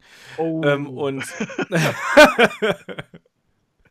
und äh, da fehlt einfach noch einiges. Und deswegen ist es auch gut, wenn sie jemanden wie Cassius Ono da haben, weil der, der weiß, wie man denen was beibringt. Darf ich ganz kurz ähm, was einhaken? Ähm, Hack ein. Wo, wo ihr vorhin kurz über Kevin Owens gesprochen habt mit dem KO. Äh, vielleicht sollte die WWE auch mal, gerade wo sie ja immer so auf Merchandise achten, wer wie viel verkauft, über den Main Event oder zumindest über die Teilnehmer des Universal Title Matches nachdenken, denn ich war ja auch gestern in diesem Superstore und Kevin Owens äh, Merchandise komplett ausverkauft, bis auf ein, bis auf ein einziges T-Shirt in 3XL. Chris Jericho Merchandise gab es nur noch ein T-Shirt in S. Das ist ja beides Kom schlecht für dich. Komplett. Ja, ja, beides schlecht. äh, äh, ich, ich hatte nachgefragt, sie kriegen, äh, sie, sie haben wohl noch eine kleine Marge bei WrestleMania selbst im Stadion, aber sonst ist wirklich alles weggegangen. Oh. Und mit Goldberg und Lesnar-Shirts, auch mit Reigns-Shirts, wurdest du totgeschmissen da. Die hast du noch in sämtlichen Farben und Formen gekriegt. Hast du dir jetzt ein Lesnar, ein Goldberg und ein Reigns-Shirt gekauft? Äh, nein, aber ich werde dich verprügeln, wenn wir uns das nächste Mal sehen für diese freche Frage. Hast du denn irgendwas gekauft? Fragen wir so. Ich, ich, habe mir tatsächlich äh, vier T-Shirts gekauft. Und ich, ich, schätze mal, es wird heute noch irgendwas dazukommen. was, was denn für T-Shirts? Ähm, äh, ich habe äh, Sami Zayn, Finn Balor, AJ Styles und WrestleMania. Ja, macht Sinn. Ich habe mir letztes Jahr so ein WrestleMania Hoodie gekauft, der ja. ist auch sehr cool gewesen. Ich, also. ich, wollte auch einen Hoodie, aber ich fand die nicht so schön, die sie dieses Jahr da hatten. Ich habe deinen okay. Jahr gesehen, den fand ich ziemlich cool, aber dieses Jahr, die haben mir nicht so gefallen. Ich hätte ja. Der Feine hat auch noch Ansprüche hier. Ja, ich hätte ja gerne immer noch ein, ein James Ellsworth T-Shirt unter Umständen. Bin ich immer noch am Schwanken. Ich fände es irgendwie cool, aber auch so absurd cool und nicht unbedingt, ich möchte Geld dafür ausgeben, cool. Aber es hat, es hat was. Ach so. Ich wollte gerade sagen, du kannst ja Chris jetzt noch beauftragen, ja. dass es hier ein James ja, Ellsworth Da gibt es garantiert auch noch Shirts Wenn ich was mitbringen soll, sagt mir Bescheid. äh, was, was, ich sehr lustig fand, selbst auf dem Undertaker-T-Shirt zu dieser WrestleMania wird Roman Reigns nicht begraben, sondern äh, steht noch als der Top Guy da. Es ist, äh, das, das Motiv ist halt sein Grabstein, aber was kommt natürlich aus der Erde raus? Seine Superfaust. Denn er kann, er kann einfach nicht liegen bleiben. Der will nicht in Frieden ruhen, um es so ja, zu sagen. Ganz genau. Und das ist das Undertaker-Shirt. Warum muss da diese Faust von diesem Spacken noch rauskommen? Gott! ähm, apropos nicht in Frieden ruhen. Ich schlag mal wieder den Bogen zu äh, NXT und zum Debüt von Alistair Black alias Tommy End. Ähm, der hat ja auch ein ganz eigenes Intro gehabt. Ich habe es mal interpretiert als äh, Nosferatu, wo er da ja äh, quasi äh, auch vom Altar, sollte das glaube ich gewesen sein, aufgestanden ist und senkrecht äh, sofort dann stand. Ähm, wie wurde, das wie wurde äh, äh, Tommy and Alistair Black aufgenommen? Also ich hatte so ein bisschen das Gefühl, dass man bei ihm nicht genau wusste, ähm, ja, wie man auf ihn reagieren soll. Es war zwar Jubel, aber auch irgendwie so ein bisschen Verhalten. ja, das, das Gefühl hatte ich auch. Ähm, Tommy scheint äh, äh, hier nicht ganz so bekannt zu sein, wie man vielleicht dachte. Da, äh, ich meine, sie wurden ein paar Mal schon überrascht, dass äh, die Mainstream-Crowd äh, Indie-Stars so, so gut direkt angenommen hat, dass sie vielleicht dachten, dass er ein bisschen bekannter ist, keine Ahnung. Ähm, aber ich hatte auch das Gefühl, die Leute waren noch ein bisschen skeptisch und abwarten. Wer ist das? Was kann der so? Und äh, dafür hat er auch ein bisschen zu wenig Offensive gehabt, meiner Meinung nach, in dem Match. Hätte da ein bisschen Mhm. mehr zeigen müssen, um mehr over zu kommen. Ähm, sowieso, äh, also ich fand, fand den Entrance sehr geil. Ich fand vor allem sein Theme sehr, sehr gut und sehr passend. Mhm. Äh, Absolut, ja. Ähm, das Match äh, war okay. Ich fand es ein bisschen enttäuschend. Ich hatte mehr erwartet, weil ich äh, auch äh, Andrade Almas für einen sehr, sehr guten Wrestler halte. Ähm, Mhm. Und äh, das, das Ende kam sehr, sehr plötzlich, fand ich. Da, da hat mir so ein kleines bisschen Aufbau noch gefehlt. Gerade Mhm. weil die ganze Halle abgelenkt war. Es gab einen so einen Block am Oberrang, der die ganze Zeit irgendwelche Scheiße gechantet hat. Und, äh, in der Schlussphase hat sich quasi die komplette Halle diesen Idioten zugewandt und Shut the fuck abgerufen. Und währenddessen ging das, das Matchende so ein bisschen unter. hm, ja gut, letztes Jahr bei Raw haben sie einen äh, Beachball angefeuert. man, man weiß es nicht. Äh, Ulrich, wie fandst du äh, Tommy Ends Debüt? Äh, du, kann, kann, du kannst ihn ja wahrscheinlich vorher nicht, Nö, oder? ich habe den Namen natürlich verschiedentlich mit, mitbekommen. Sie haben ihn ja auch also Nigel hat mehrfach erwähnt, wer er ist, wer er war, dass, dass er eben Tommy End ist. Also auch das wurde begraben quasi, es wurde gesagt. Nigel hat dann allerdings öfter gesagt, den kenne ich ja schon lange, aber er ist jetzt komplett anders irgendwie mit seinen ganzen Tattoos und sonst wie und so. Er, er hat gesagt, ich kenne ihn seit 2005 Ja. und wenn man Tommy End 2005 gesehen hat, ist es ein komplett anderer Mensch. Ja. Das ist wirklich Also so. ich, ich habe aber, sie haben, dieses Match hatte ja keinen Aufbau. Es gibt nichts. Das ist einfach, hier kommt ein neuer Typ, der heißt so, der ist irgendwie ein bisschen mystisch. Äh, ich weiß nicht einmal, ist er jetzt ein Face oder ein Heel? Also durch die Matchpaarung ist er wohl potenziell eher äh, neutral good, so ungefähr. Also so ein bisschen mehr facig. Ähm, aber ich, ich kenne ihn kein bisschen äh, und der ist, äh, er schaut interessant aus. Ich fand das Match, ich fand mir hat es gut Spaß gemacht. Ich mag auch Andrade, Andrade Almas auch sehr gern. Seit er jetzt Heal sein darf, wirkt auch effizienter. Es ist, diese Paarung ist einfach ein bisschen komisch, weil man spannt hier zwei Leute zusammen, die eigentlich beide nicht sinnvoll verlieren sollten. Also ich meine, dass der Alistair Black dann gewinnt, war eigentlich klar, muss er ja fast. Das Almas hat aber ebenso offensichtlich ja nicht schwach verloren, sondern er war stark, was dann wiederum den Black natürlich ein bisschen schwächt. Ähm, also ich fand es ein bisschen einfach, weil auch kein Build-up da ist. Ist nicht einmal irgendein Argument, wieso haben die eigentlich gegeneinander gekämpft? Habe ich irgendwas Einfach verpasst? so, weil der, weil der Herr Black jetzt gerade da ist. ich meine, gibt es nicht einmal irgendeine doofe Quasi-Begründung? Dein Gesicht gefällt mir nicht, wäre ja schon eine bessere Begründung, überhaupt keine. Also es war, Ja. es kam einfach ein bisschen aus dem Nichts. Ich fand das Match gut und unterhaltsam. Äh, es war ich, mir kam es länger vor, als es war, was jetzt aber in dem Fall tatsächlich eher positiv gemeint war. Ähm, mir hat es gut gefallen. Also, aber Ja. ich habe halt trotzdem jetzt keinen weiteren Einblick, was ist diese Figur Alistair Black, was, wa- wer, was soll das sein? Ich habe keinen Schimmer. Also, es hat Ja, sich nicht geändert dadurch. ich habe halt immer das Gefühl, dass man Andrade Almas immer dann irgendwie in den Ring holt, wenn man äh, jemand Neues debütieren lassen muss und der einigermaßen gut aussehen soll. Und das hat auch hier wieder ganz gut funktioniert. Ich finde aber auch, dass Alistair Black, dass die beiden Stile nicht 100% zusammengepasst haben. Ich fand, da waren ein paar Sequenzen dabei, da hat man irgendwie gemerkt, dass weiß ich, ob es Nervosität war oder ich, Tommy End, habe ich das Gefühl gehabt, den haben sie auch gesagt, mach nicht so schnell, lass dir Zeit. Und irgendwie, das ist nur eine Vermutung, dass man das gesagt hat. Aber ich fand das, ich kenne Tommy End normalerweise noch eine, ein Stück schneller irgendwie und noch ein Stück geschmeidiger und ich habe das Gefühl gehabt, dass man ihm gesagt hat, so hör mal, übertreib's nicht, hetz dich nicht, lass dir, lass dir Zeit, nimm dir auch mal einen Moment und sowas. Und das hat äh, manche Sachen für mich ein bisschen schwierig gemacht. Da waren auch ein paar Aktionsfolgen dabei, die zwar noch okay waren, aber wo ich das Gefühl habe, dass, dass die beiden nicht komplett so äh, Richtig. synchron waren. Genau. Vor allen Dingen bei dieser, weil es gab so eine Kicksequenz, wo die beiden sich da beide dann irgendwie erwischt sollen. Das habe ich schon deutlich besser gesehen äh, bei, äh, bei Alistair Black Matches. Ähm, insofern, ich fand, das war ein solides Debüt, aber es war jetzt kein Debüt, wo ich sage, huh, das, äh, jetzt hat es aber äh, Tommy End komplett ins NXT-Universum geschafft. Das, das muss einfach noch bewiesen werden, wie er jetzt war nicht, Moon- es war nicht wie, wie, wie bei einem Root oder einem Nakamura Ja. oder so, dass du sofort wusstest, da ist Genau. jetzt ein neuer Star angekommen. Ja. Er muss sich weiterhin Genau. Sehr beweisen in den Wochenshows, äh, dass die Leute ihn auch annehmen, eben als den großen äh, äh, Wrestler, äh, so wie die WWE ihn ja scheinbar präsentieren wollte und auch davon ausging, dass sie nicht großen Bild abbrauchen, wenn sie einfach nur sagen, hey, Tommy End ist jetzt da, das funktioniert. Ja, wobei Ja. so ein so ein stummer, quasi stummer, mys mysteriöser Charakter, der kann auch meiner Meinung nach nicht so ohne weiteres so klicken, sofort wie ein Nakamura, der raushüpft und dann äh, er ist quasi. Ähm, weil, weil ich hier auch nochmal gerade nachlese, der Moonsault, der sah auch ein bisschen un, irgendwie ein bisschen aus, als ob er nicht ganz gepasst hätte. Stimmt, in dem es war kein richtiger Botch quasi, aber es waren ein paar Glitches, sage ich jetzt mal, wo es einfach unsauber gewirkt, wobei mir in diesem ganzen NXT auch durchgeht, die Kameraarbeit manchmal ziemlich versagt hat, meiner Meinung nach. Wo dann erst in der Wiederholung klar war, was überhaupt passiert ist. Das war dann im Tag-Match ziemlich grob an einigen Stellen, aber auch so. Das stimmt, ja. Aber nee, also der ist.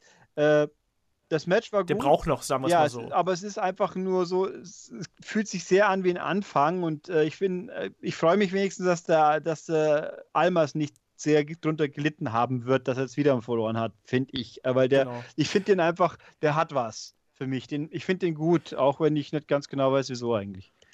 Ja, nee, ich finde auch, also seitdem er da zum Bösewicht ge äh, geworden ist, finde ich es auch, äh, finde ich ihn auch deutlich besser, weil ich habe nie verstanden, warum man den als guten Jungen äh, präsentieren wollte. Mhm. Der hat einfach eine Heal-Ausstrahlung und das passt.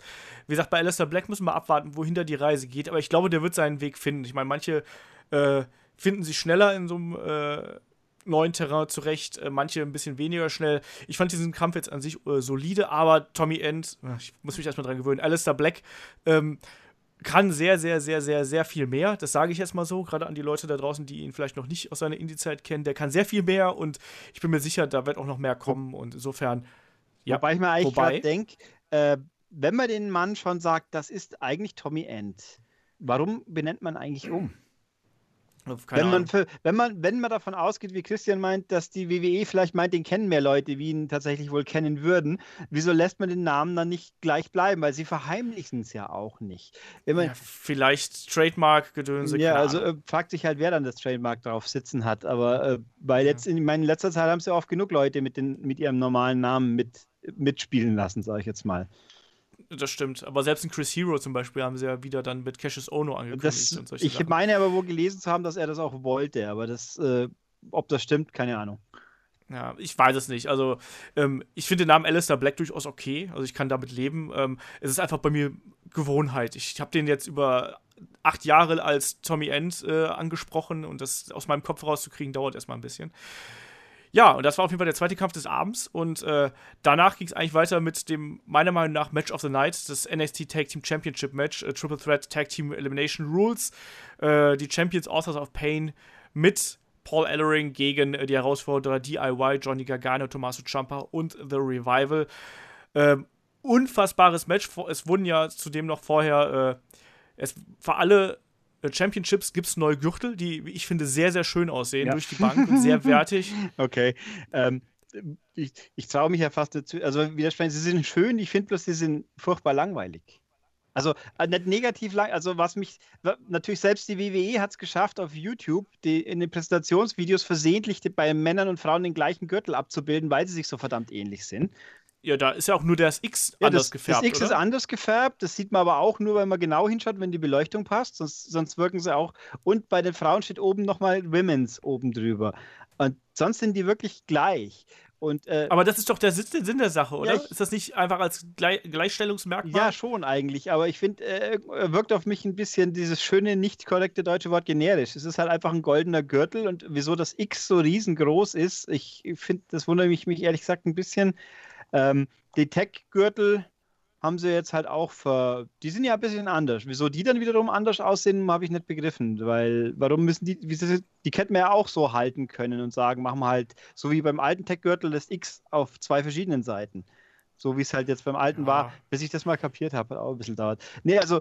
Also ich, ich finde es auf jeden Fall gut, dass wir zum Beispiel bei den Damen nicht mehr dieses, weil ich finde die alten Damen-Belts sahen halt immer so aus wie so Schmuckstücke ja, ja, so irgendwie so ein bisschen. Halt immer noch, klar. Genau, so ein bisschen pink noch dabei und so. Und ich finde es echt gut, dass das jetzt weg ist, sondern dass man da wirklich sagt, so komm, die sehen eigentlich genauso aus wie die von den Herren, da gibt es keine Abstufung mehr. Das eine ist nicht nur Schmuck, und, sondern das sind beides wertige Gürtel, die einfach was verkörpern und die auch den Sport verkörpern und das Finde ich gut und so muss das ist sein. bei den großen Chris, Brands ja eigentlich auch schon so, wenn ich es richtig im Kopf habe, dass die Frauen- und Männergürtel ja, ja, eigentlich sehr ähnlich sind, aber man kann sie sofort auseinanderhalten, was über die Farbe geht, glaube ich, weil der Hintergrund anders ist. Aber ich, genau ich hatte halt gedacht, vielleicht macht man ein bisschen mehr so was in Richtung UK-Gürtel, der sich ja wirklich sehr abhebt optisch, aber auch gut aussieht. Ja, ah ja. Also ich kann mit den neuen Gürteln sehr, sehr gut leben und äh, ich finde das auch schön. Sie sehen vielleicht, also das habe ich auch schon ein paar Mal gelesen, sie sehen halt so ein bisschen aus wie der alte äh, X-Division-Title von äh, TNA. Ja, mit dem großen mit X, kein Wunder, der, ja. Ja, ja, genau, ja. Also das, das kann man, also diesen, diesen Kritikpunkt lasse ich durchaus gelten. Aber lass es doch da mal zum, zum Kampf kommen. Äh, Chris, äh, wahrscheinlich auch für dich Kampf des Abends. Äh, wie hast du dieses Match wahrgenommen? Das war der absolute Wahnsinn, das, das Match. Also ich, ich habe schon viele geile Wrestling-Matches live gesehen, auch ähm, gerade in, in Euro-Shows vor, vor, ein paar Jahren und so. Aber das war mit Abstand das beste Match, was ich je live gesehen habe. Das hat von Anfang bis Ende einfach nur Spaß gemacht.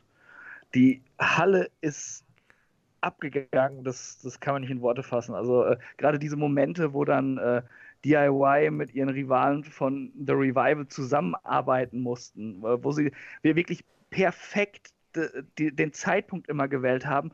Wie lange halten sie die Leute hin, äh, dass sie sich fragen, arbeiten sie jetzt zusammen oder, äh, oder ziehen sie zurück und attackieren sich gegenseitig oder sowas.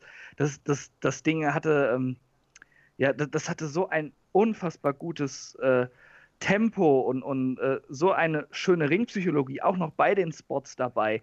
Es war jede Menge Action. Äh, die Authors of Pain, die noch ein bisschen grün sind und ihre Schwächen haben im Ring, bei denen wurden die Schwächen so gut abgefangen von den äh, beiden Veteranenteams bei NXT, sage ich mal, dass, äh, also dieses Match live in einer Halle, die unfassbar Bock auf Wrestling hat, war ein unglaubliches Erlebnis. Also äh, da ja. werde ich mich wahrscheinlich ewig dran erinnern, wie ich dieses Match wahrgenommen habe live.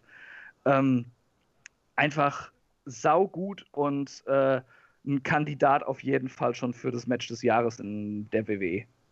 Ja, das war ganz große Tag-Team-Kunst. Also, ähm, ich glaube, auch viel besser geht es halt nicht mehr. Äh, die Momente, wo, wie du gerade schon angesprochen hast, ne, also wo dann wirklich Revival und äh, DIY zusammengearbeitet haben, das fing ja schon am Anfang an, wo sie, wo erst standen sich äh, die drei Teams gegenüber und dann auf einmal stellen sich DIY und Revival äh, nebeneinander und gegen die Authors und du hast in dem Moment wirklich gemerkt, dass so ein Raunen durch den Raum mhm. ging und auf einmal rastet das Publikum aus und dann ging es halt eben los. Ich fand es auch interessant, wie sie den Table-Spot erst angeteased haben, weil der, weil der Tisch stand ja gefühlte zehn Minuten draußen ja. und wurde dann erst hinterher eingesetzt. Und auch da wieder, auch diese clevere Art, wie sie das, das Teamwork umgesetzt haben und zugleich die Authors ähm, geschützt haben, nämlich indem nur alle, wirklich alle vier Leute konnten den einen, ich weiß nicht welcher das war, Akim oder Reza, ich weiß nicht, sehen für mich immer noch beide gleich aus. Gerade in Aktion kann ich die nicht auseinanderhalten. Ich, ich sag mal Tucker und Razor zu denen, äh, wie die beiden äh, aus, aus dem zweiten Turtles-Film, falls ich noch dran erinnere. ja, also ja, ich weiß nicht, wer es von den beiden war, aber ich fand diese Aktion halt so geil, dass erst Tommaso Ciampa mit dem Sunset Flip mhm. raus, mhm. dann kommt Johnny Gargano und zieht auch noch und der verdammte Arthur hält sich immer noch fest. Und nur als dann äh, The Revival wirklich beide mit Anlauf und dem ein paar aus dem Maul hauen, was ja auch mhm. wiederum zu dem Charakter von The Revival passt, ne? No, wie, wie heißt es nochmal? No Jumps? No, no Flips, Just Fists? Ja, ja, irgendwie so. Huh? Ne, und, und dann landet er halt durch den Tisch. Ähm, ich finde, hier ist einfach alles richtig gemacht worden. Du hattest, mhm. du hattest die, die smarten und cleveren und verschlagenen äh, Revival, die, ja nicht mal, die waren ja nicht mal böse. Also die, die, mhm. die kannst du ja noch nicht mal hassen, sondern nee. die waren einfach nur clever. Und, und ich finde, sie ähm, haben auch getestet, ob die als Faces funktionieren mit der finalen Phase. Ja, ja, absolut. Ja. Absolut. Die würden funktionieren. Die würden aber die Frage ist halt, Frage ist halt, wie lange sie funktionieren würden, aber die sind einfach beide als Tag-Team so verflucht gut und so klug irgendwie. Ich habe heute drüber nachgedacht. Ich, diese Kombination ähm, von den Teams, das war ungefähr so, als wenn du ähm, die Rockers gegen die Brainbusters gegen Legion of Doom damals gesetzt hättest und dann mhm. in perfekter Symbiose einfach. Ähm, ich finde, das war ein absolut fantastischer Kampf und äh, wer den noch nicht gesehen hat, unbedingt anschauen. Ähm, Ulrich, was hast du dazu noch zu sagen, ich, außer dass wir komplett hinweg Ja, es war der beste Kampf mit Abstand. Er war super. Bis äh, ich habe ich habe erstaunlicherweise hinten nach ein paar Kritiken dran gelesen, die sagen, er war ganz super, aber sobald, äh, nachdem DIY draußen war, hat's, ist er abgeflacht. Das finde ich nicht. Ich fand das äh. Ich fand es, weil er so, ja, dann ging das, dann war es zu eindeutig und bla und sonst was. Ja, äh, ist ja logisch irgendwie, weil die Authors, die ganze Story war, die Authors alleine rund machen geht kaum, man muss sich zusammentun. Und dann haben sie halt auch, der Kommentar hat das sehr gut verkauft, auch Nigel wieder, ja, dass sich halt, der Revival, sie waren nicht böse, sie haben sich einfach verkalkuliert. Sie haben einfach DIY ja. zu früh abgeschossen und dadurch die, die anderen zurückkommen lassen quasi. Das fand ich super äh, toll gemacht. Das war einfach, hat alles gepasst und ich freue mich sehr darüber, dass mich die Authors of Pain, die ich am Anfang furchtbar langweilig fand, zwei so Muskelberge, ja, und Paul Ellering ist halt vor meiner aktiven Schauzeit, deswegen habe ich den äh, ich kann mich an die Legion of Doom erinnern, aber nicht an Paul Ellering. Also keine Ahnung, wo und wie das dann war. Ähm, aber ich finde es sehr schön, dass sie die letzten paar Matches immer eigentlich gewonnen haben, ohne dass ein böser Manager fiese Tricks anwendet. Ich meine, genau, das finde ich auch sehr wichtig, ehrlich dass gesagt. Dass halt Paul Ellering wirklich quasi bloß die, die Aura des Mentors verstrahlt und dadurch seine Schützlinge einen Gang zulegen, aber eben nicht irgendwie fieses irgendwas gedönsens, sondern die hier wirklich korrekt gewinnen. Äh, ich habe nur ein bisschen Angst jetzt quasi, wie es weitergeht, weil man könnte sich jetzt beide denken, DIY vielleicht ein bisschen weniger oder Revival, die werden jetzt hoch befördert, gehen da dann quasi in den Arsch. Und bei NXT fehlen die Tag-Teams, weil TM61 ist ja nur verletzt wahrscheinlich. Und wer ist denn sonst noch da? Ähm, also das, weil ich habe mir auch gedacht, Mai, wie schön wäre das, wenn das American Alpha auch noch da wäre und vielleicht auch mal in den, in den Mix geworfen werden könnte, weil die existieren ja quasi nur so als irgendwas. Als, als auf dem Smackdown-Papier. Ja, sie sind Filmmaterial für ein Battle Royale. Das alleine ist doch schon, sagt doch schon alles. Ich meine, äh, das ist bitter. Ich frage mich auch, wie SmackDown seine Tech Division so scheiße hinkriegen kann. Da sind auch lauter interessante Teams dabei, aber. Äh, Eigentlich ja, aber da ist momentan nicht die Priorität nee, drauf, aber, Das ist halt das Problem. Also, das ist. Äh, bitter und bei Raw bin ich mit der Tech Division auch nur semi begeistert, aber aus anderen Gründen hier. Und diese da hineinzustecken, tät mir auch fast weh. Also ich würde die gerne in NXT behalten, damit sie mir beim nächsten Takeover wieder das beste Match liefern können. Ja, das, das stimmt. Mir tut es auch fast ein bisschen weh, dass Revival jetzt wahrscheinlich dann äh, aufsteigen. Ähm, eine Sequenz aus dem Kampf muss ich noch kurz anmerken. Und das ist nämlich das, wo ähm, die Sequenz, wo sie quasi die Finisher getauscht haben. Das fand ich auch so geil. Kombiniert weißt du, dann, haben, ja. Äh, wo die eher genau kombiniert haben und äh, wo dann, ich weiß gar nicht mehr, äh, Dawson und Gargano irgendwie äh, die äh, Shatter Machine und so gezeigt haben. Ich fand ich unglaublich kreativ super, ja. und unglaublich clever. Ähm, ja, das hat einfach Spaß gemacht, das Match. Und äh, manchmal muss man einfach sagen, so, äh, dieser Kampf war klasse und was jetzt danach kommt, ist mir erstmal egal. Ich fand diesen Kampf einfach als äh, Gebilde an sich äh, ganz herausragend und auch da, ne, äh, dort mal eben, ja, fast 24 Minuten und kam einem vor wie, ich weiß nicht, 10 oder so. Also unglaublich schnell, nie langweilig und äh, richtig stark.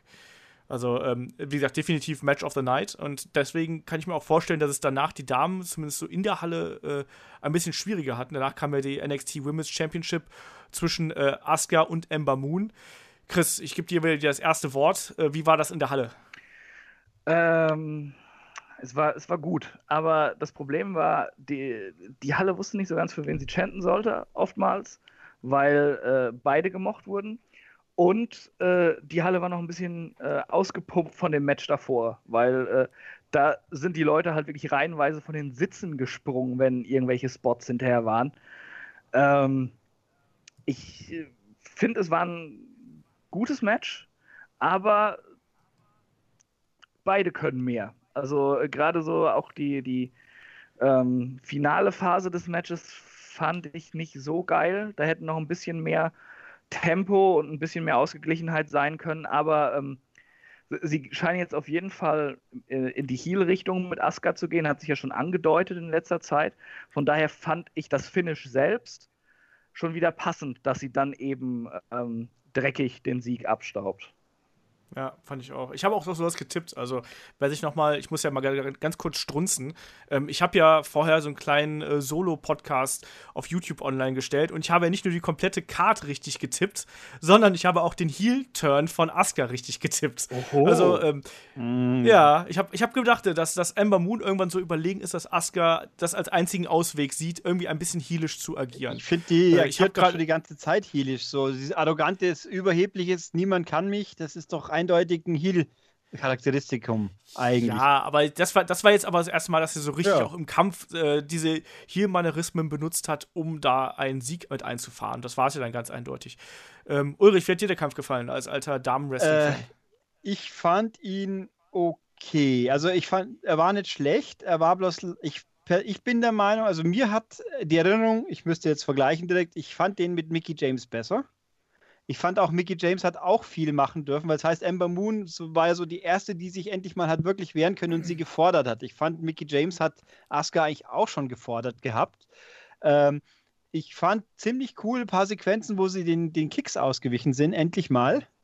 Das ist, weil das immer, denke ich immer, da siehst du auf meinen Kick kommen und dann weichst du ihm trotzdem nicht aus. Hier hat das ganz gut geklappt. Ich finde gut, dass die Gesichtsarschbombe von Asuka nicht dauernd äh, die Ultra-Wirkung hatte, weil ich den Move einfach nicht mag, diesen Hip, Hip Jump, whatever, wie er jetzt da wieder heißt. Hip Attack. Hip Attack. Ja, ja. Ähm, ich finde, äh, ich stelle fest, farbige Kontaktlinsen sind blöd, äh, aber ach, wieso hat sie jetzt diesmal sind blaue statt rote? Keine Ahnung. Ähm, ich finde, äh, ich fand diesen Heal-Einsatz, er kam ein bisschen abrupt, aber eigentlich absehbar. Und der war, der ist so für mich so quasi so ein verzweifeltes Zeichen. Jetzt findet die doch endlich böse. Sie ist böse, Leute, böse. Das war ein fieser Move.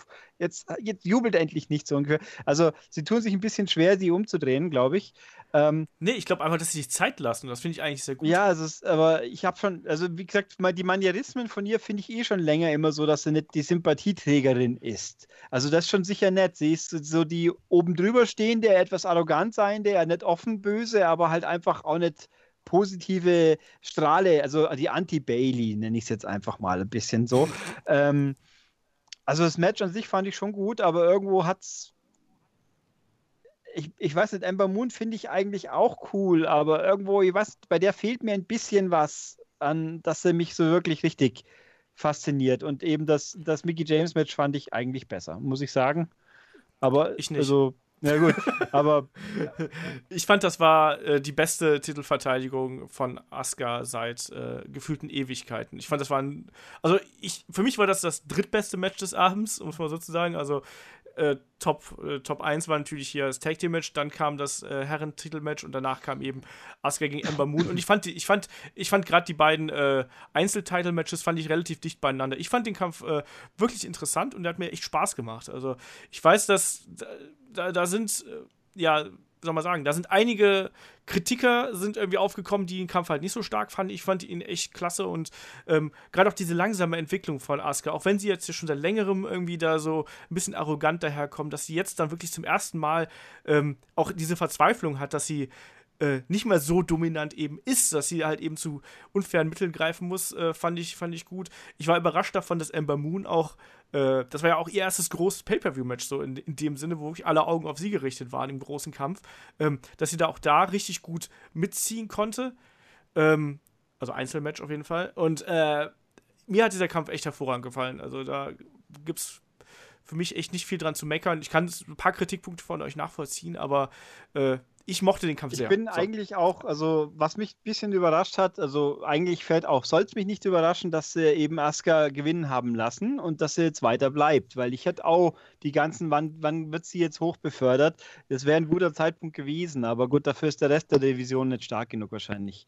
Genau, deswegen, das, das, das habe ich auch äh, da in dem äh, NXT-Vorschau-Podcast gesagt. Das Problem ist halt, wenn du Asuka jetzt hochziehst, hast du keine andere und ich sehe nicht, dass Ember Moon klar genug positioniert ist, um quasi die Asuka-Rolle zu übernehmen. Und die müssen erstmal aufbauen, bevor sie Asuka äh, wegnehmen quasi. Wobei ich es jetzt auch nicht so schlimm fände, wenn, die, wenn jetzt die, die Women's Division mal nicht von einer Person dauerhaft so dominiert würde. Es wäre auch mal wieder okay, wenn dann zwei, drei Gleichwertige da sind. Aber das Problem ist, die haben wir ja auch nicht. das hast du ja auch nicht. Wir haben genau. so, wir haben Asuka, dann kommt Ember Moon und dann kommt der Rest so ungefähr. Äh, die Mean Girls sind halt äh, bei Zicken und dann hast du die Liv Morgan, die, die Carmella in Armis, was auch schon ja, vieles die sagt. kann auch nicht gut, die ist, die ist auch noch super grün, genauso wie die äh, beiden Die anderen Alaya. Und die, dann ist- hast du halt die, eben die ist zwar auch schon ewig dabei, Ja. aber ich habe keine Ahnung, ob sie überhaupt was kann, ehrlich gesagt, äh, inzwischen. Aber Nee, aber die ist ja auch, die ist auch noch super grün. Ja. Also die hat ja bis jetzt auch keine Rolle gespielt. Und im Endeffekt äh, spielen die ja, spielt NXT gerade mit ihrer Women's Division extrem auf Zeit und hofft halt, dass jetzt die Neuverpflichtungen, also hier äh, Ruby Riot und auch äh, Nikki Cross, die jetzt keine Neuverpflichtung ist, aber dass die jetzt halt dann eben so langsam äh, diese Lücken füllen können, die halt eben vorher entstanden sind durch die Women's Revolution, wo halt wirklich die äh, drei, vier Top-Damen äh, innerhalb kurzer Zeit hochgerückt Ja. sind. Also das ist relativ klar. Ähm, aber pro Hochrücken, ähm, danach haben wir den Kollegen Drew McIntyre alias Drew Galloway im Publikum gesehen. Und auch da mal wieder die Frage an Chris, wie war die Reaktion auf ihn? Mich hat das ja so ein bisschen an letztes Jahr erinnert, als Bobby Roode äh, am WrestleMania-Wochenende gezeigt worden ist. Kannten die Leute Drew McIntyre oder haben sie alle 3MB gerufen? Nee, die kannten den auf jeden Fall. Also äh, es war jeder überrascht. also er, er, wurde gezeigt auf der Videoleinwand, dann war, war ein kurzer Mom Moment, merktest du, wie alle so, Moment mal.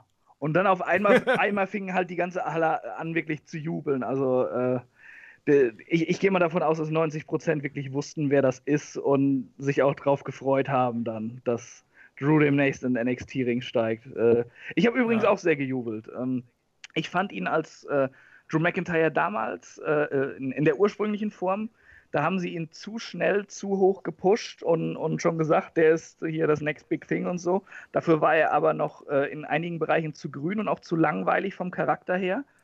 Ähm, ja. Er hat aber äh, gerade eben ähm, jetzt in der Zeit als äh, Drew Galloway unglaubliche Schritte nach vorne gemacht und der wird für, für, NXT eine absolute Bereicherung sein und sie können jetzt halt auch wirklich dann, dadurch, dass sie Cassius Ono haben, den du immer irgendwo oben reinstecken kannst in die Upper oder in äh, Card oder in den Main Event, plus äh, Drew äh, McIntyre, der dann wahrscheinlich erstmal als Face zurückkehren will, können sie auch Shinsuke Nakamura endlich hochschicken. Ähm, denn äh, dann haben sie den, äh, den Face-Part des Main Events erstmal wieder abgedeckt und Nakamura macht äh, ja überhaupt keinen Hehl daraus, dass er jetzt dass sein letztes Takeover war, wenn man mit ihm spricht. Also ja, ich es kam ja auch die WWE ja auch nicht. Auf YouTube gibt es inzwischen das Video von nach der, als die Kameras aus waren, drei Minuten Video auf YouTube. Die Fans verabschieden ihn so ungefähr. Also diese Standing Ovation, die halt auch ein Sami Zayn und so hatte. Also viel, viel mehr in your face kann man es gar nicht sagen, ohne dass ja. man es gesagt hat. Aber da gut. Äh, ich, aber Chris, was meinst du damit? Also hat er wirklich in Interviews dann gesagt, so, nee, jetzt bei mir ist vorbei, das ist der letzte Kampf? Ich, ich habe zu, zu, ihm gesagt, ja, äh ich sage jetzt einfach mal, das ist dein letztes Takeover, äh, du bist dann im Main Roster und nächstes Jahr auch bei WrestleMania dabei. Und, und er einfach nur so, ja, ja, Main Roster. Äh, sehr cooler Typ übrigens. Und bei den äh, Freunden, die hier mit dabei sind von Give Me Sports, äh, da hat er, äh, da haben sie ihm wohl gesagt, so, das ist sein letztes Takeover und er soll, er hat dann wohl auch Ja gesagt. Also äh, der macht überhaupt keinen Hehl raus und äh, der wird ja. jetzt in den nächsten Wochen vielleicht sogar schon äh, jetzt Montag oder Dienstag dann bei Raw oder SmackDown zu sehen sein, hundertprozentig. Ja. Und diese Verabschiedung, ich weiß nicht, wann sind die Kameras weggegangen? Äh, wann hat die Übertragung aufgehört? War da noch alles drin, wie die, die Halle a cappella sein Theme ge gegrölt nee. hat? Nee, nee. Die, die, die, die, Kamera ist weggegangen, quasi als Bobby Root äh, durch den Vorhang gegangen ist. Oh, okay. Da, dann war das Beste wirklich nicht mehr drauf. Also, äh, das war. Das haben sie dann halt eben hinterher ah. als äh, YouTube-Video ah, okay. veröffentlicht. Das, das, war großartig, diese Verabschiedung. Ich kriege jetzt schon Gänsehaut, wenn ich nur dran zurückdenke, wirklich. Ähm, wie äh, äh er dann langsam auf, aufstand und die ganze Halle ist wirklich aufgestanden, hat ihm applaudiert, hat seinen Namen gerufen und er hat dann diese Halle dirigiert, dass die A Cappella sein Theme singt. Und das, mhm. das war, also wow, das war wirklich so ein Moment, für den ist man Wrestling-Fan. Ich gebe dir einen Tipp, nimm dir noch irgendwie, wenn du auf deinem Handy oder sonst irgendwas besorgst, dir noch das äh, Shinsuke Nakamura-Theme und dann für den Rückweg oder so. Weißt du, dann äh, Das ist, sowas ist sehr gut, um dann die Erinnerung wieder sich zurück ins äh, Gedächtnis zu rufen. Ja, also bei mir war das letztes Jahr genauso mit dem Sami Zayn-Ding, äh, weißt du, wo dann ja auch der, alle den, äh, das Team von ihm gesungen haben als er sein letztes Match bei NXT gehabt hat. Das sind halt immer so geile Momente und ich finde es auch schön, dass diese Momente jetzt dank NXT halt eben erschaffen werden können. Ne? Ähm, Nochmal ganz kurz zu Drew McIntyre. Ich finde es auch super. Also ich finde, äh, Drew McIntyre, Drew Galloway hat sich halt in den letzten Jahren extrem entwickelt und der ist gerade mal 31, ne? Das muss man halt auch mhm. mal überlegen. Ne? Der war ja irgendwie Anfang 20, als er zu WWE gekommen ist. Ähm, und ganz klar, der war halt am Anfang einfach noch zu jung und zu grün und äh, für das, was sie mit ihm anstellen wollten. Ich glaube, den sollen sie jetzt mal vielleicht ein Jahr oder so bei NXT nochmal aufbauen, sodass die Leute sich wirklich aktiver an ihn erinnern können und dann nochmal hoch. Und ich glaube, da ist er jetzt soweit auch, dadurch, dass WWE jetzt auch einen anderen Stil fährt und so. Der ist, glaube ich, jemand, der jetzt echt eine tragende Rolle auch bei WWE spielen kann, einfach weil er jetzt dafür bereit ist. Ich finde es sehr lustig ja auch. Sie haben ja auch, äh, das ist ja alles offiziell schon, auch ganz offiziell ja, ja Interview genau. äh, Backstage-Interview, ja, ich habe hier unterschrieben und alles. Ich finde es immer irgendwie relativ witzig. Dann sagt er, wer, wer, mich verfolgt hat, der weiß, ich bin durch die ganze Welt und habe alle Titel überhaupt gewonnen, so ungefähr. Es blieb nichts mehr anderes übrig. Ich muss jetzt zurückkehren zu NXT. Dann ich mir immer, da gibt es, das nennt sich WWE. Also ich finde es relativ witzig, wenn die Leute immer sagen, ich habe keine Herausforderung vor, deswegen gehe ich jetzt in eure zweite Liga und sagen nicht gleich, ich möchte. Also finde ich, habe ja auch kein Problem mit. Es ist ja schön, dass NXT gute, gute Leute hat wie Root und Co. und jetzt eben ihn auch. Es ist nur so das Argument, ich kehre zurück, will das das höchste Ziel erreichen. Das ist erstmal Meister der zweiten Liga zu sein. Naja, aber NXT ist jetzt keine zweite Liga. Ja, aber, weil, also, aber es äh, wird ja schon immer noch so behandelt, dass der Aufstieg in den Main Roaster doch irgendwie erstrebenswert ist. Und nicht, also ich will nicht Ha- Takeover-Headline, ich will WrestleMania-Headline. Ergo WWE Ja, größer NXT. Egal wie, wie toll NXT eigentlich ist. Ich meine, normalerweise sind ja die Takeovers besser wie die WWE Pay-Per-Views. Das ist ja auch so gewesen die letzten nicht, x nicht, Male. immer, nicht immer ist größer auch besser. Ja, aber naja gut, jedenfalls, äh, ich habe ihn tatsächlich äh, noch nicht groß aktiv gesehen. Ich weiß zwar, der Name ist mir ein Begriff, aber die TNA-Geschichten kenne ich natürlich nicht, deswegen lasse ich mich da jetzt gerne positiv von überraschen. Nee, der ist super, der kann was. Ähm, apropos TNA-Geschichten. Äh, nächster Kampf hier, NXT Championship äh, Match zwischen Bobby Roode, dem Champion, ehemaliger TNA-Champion, äh, gegen Shinsuke Nakamura. Ja, nicht nur der Abschied von Nakamura, sondern auch mal ein richtig, richtig, richtig langes Match. Und auch da gehen die Meinungen, glaube ich, ein bisschen auseinander. Und auch da wieder, Chris, hau mal raus. Wie war das live in der Halle? Der Kampf ging fast eine halbe Stunde. Ähm, Leute beschweren sich über das Selling von Nakamura. Ich fand den Kampf, also abgesehen von einigen kleinen Schwächen, fand ich ihn sehr, sehr gut. Wie war das so in der Halle? Ähm, in, in der Halle wurde der Kampf auch sehr gut aufgenommen. Es gab hinterher auch sogar This is Awesome Chance äh, wieder, äh, weil die, die beiden ähm, gehen ja sehr methodisch vor, vor allem Root und äh, äh, Nakamura halt mit seinen stiffen Schlägen und so. Ich, ich finde, die Stile passen schön zueinander. Man muss allerdings auch diese, äh, diese verschiedenen Stile mögen, die beide gehen. Äh, also ich kann Mhm. jeden verstehen, der sagt, er kann mit Root im Ring nicht so viel anfangen, dass er ihm zu langweilig ist oder so, wenn man nicht auf dieses methodische Hinarbeiten steht, was, was er im Ring praktiziert. Äh, die, die Halle war sehr gespalten. Also Let's Go Root, Let's Go Nakamura war sehr ausgeglichen, aber gleichzeitig wollte auch keiner irgendwie, ähm, dass der andere unbedingt verliert. Also sie waren, sind beide so unfassbar beliebt gewesen, dass auch da die Chance eher ähm, ein bisschen spärlicher aufkam, weil ähm, aus Zuschauersicht waren das halt beides Publikumslieblinge. Und, Absolut, und ähm, das, das Match wurde aber ganz gut aufgenommen. Ich, ich fand jetzt nicht, dass, äh, dass irgendwie Langeweile aufkam oder so. Es war eher, dass die Leute das still verfolgt haben und wirklich gefesselt waren davon. Ähm, Mhm.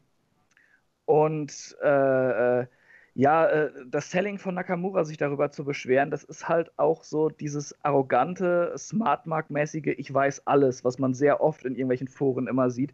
Über irgendwas muss halt gemeckert werden, um klarzustellen, dass man ja äh, mehr Ahnung über Wrestling hat als andere. Und äh, ja, ich, ich will jetzt nicht sagen, dass Nakamura ein großartiges Selling hat oder so, aber äh, das war alles vollkommen okay und das ist jetzt sich dran aufhängen, weil äh, ich, ich glaube, gegen wen war sein Selling in einem Match nicht so geil? Ich glaube, das war irgendein Samoa Joe-Match. Seitdem hängen sich da einige, Ja, ja, genau. einige voll ja. dran auf, dass das Selling von Nakamura schlecht ist. Und das, das finde ich ist halt auch Quatsch. Also, äh, sorry. Äh, da vielleicht auch irgendwie mal ähm, so ein bisschen äh, den, den äh, diese Couch-Potato- Helden-Attitüde abschalten und, und einfach mal ein Match genießen und wirklich drauf achten, anstatt schon im, in irgendeinem Forum was zu tippen, während das Match noch läuft. Ja, also mir, ich muss auch sagen, also mir hat der Kampf riesig Spaß Ja. gemacht. Also vor allem auch diese, ähm, das ist ja bei wirklich ein, ein Konstrukt auch, weißt du, am Anfang, wo die beiden einfach nur so wirklich beide Head-to-Head gegangen sind, dann irgendwann wo die Körperteile bearbeitet. Auch da Root ist auch ein Meister seines Fachs. Der ist ja nicht spektakulär, aber jede Kleinigkeit hat irgendwie einen Sinn und da ist immer eine kleine Geste dabei oder ein besonderer Griff oder irgendwas, um einfach den Aktionen noch mal mehr Bedeutung zu geben. Also mir ist aufgefallen, weißt du, woanders, bei anderen Wrestlern ist halt ein Neckbreaker so ein Übergangsmove. Bei ihm, da muss ich mich schon fast an Rick Root äh, zurückerinnern. Weißt du, er nimmt dann, er nimmt dann Nakamura da in den, in den, in den Griff und, und dreht zweimal, wo du wirklich das Gefühl hast, oh je, jetzt, der, der reißt ihm gleich den Kopf ab, wenn er jetzt runtergeht. Ne? Und das sind diese Kleinigkeiten, die ähm, gerade bei vielen Indie-Darlings halt so gerne irgendwie vernachlässigt werden. Und der macht das halt so gut. Da ist keine Bewegung, ist da verschenkt und das hat alles einen Sinn und ähm, genauso auch der Kampf. Ich habe ja wenn man drei Podcasts äh, oder drei NXT-Podcasts bei uns zurückgeht, habe ich ja noch gesagt, so, hm, ich weiß nicht, ob die beiden Stile zusammenpassen, aber genau die Unterschiedlichkeit der beiden Stile macht halt hier den guten Kampf aus und, und erneut, ne? Also, es war von der Psychologie her war super,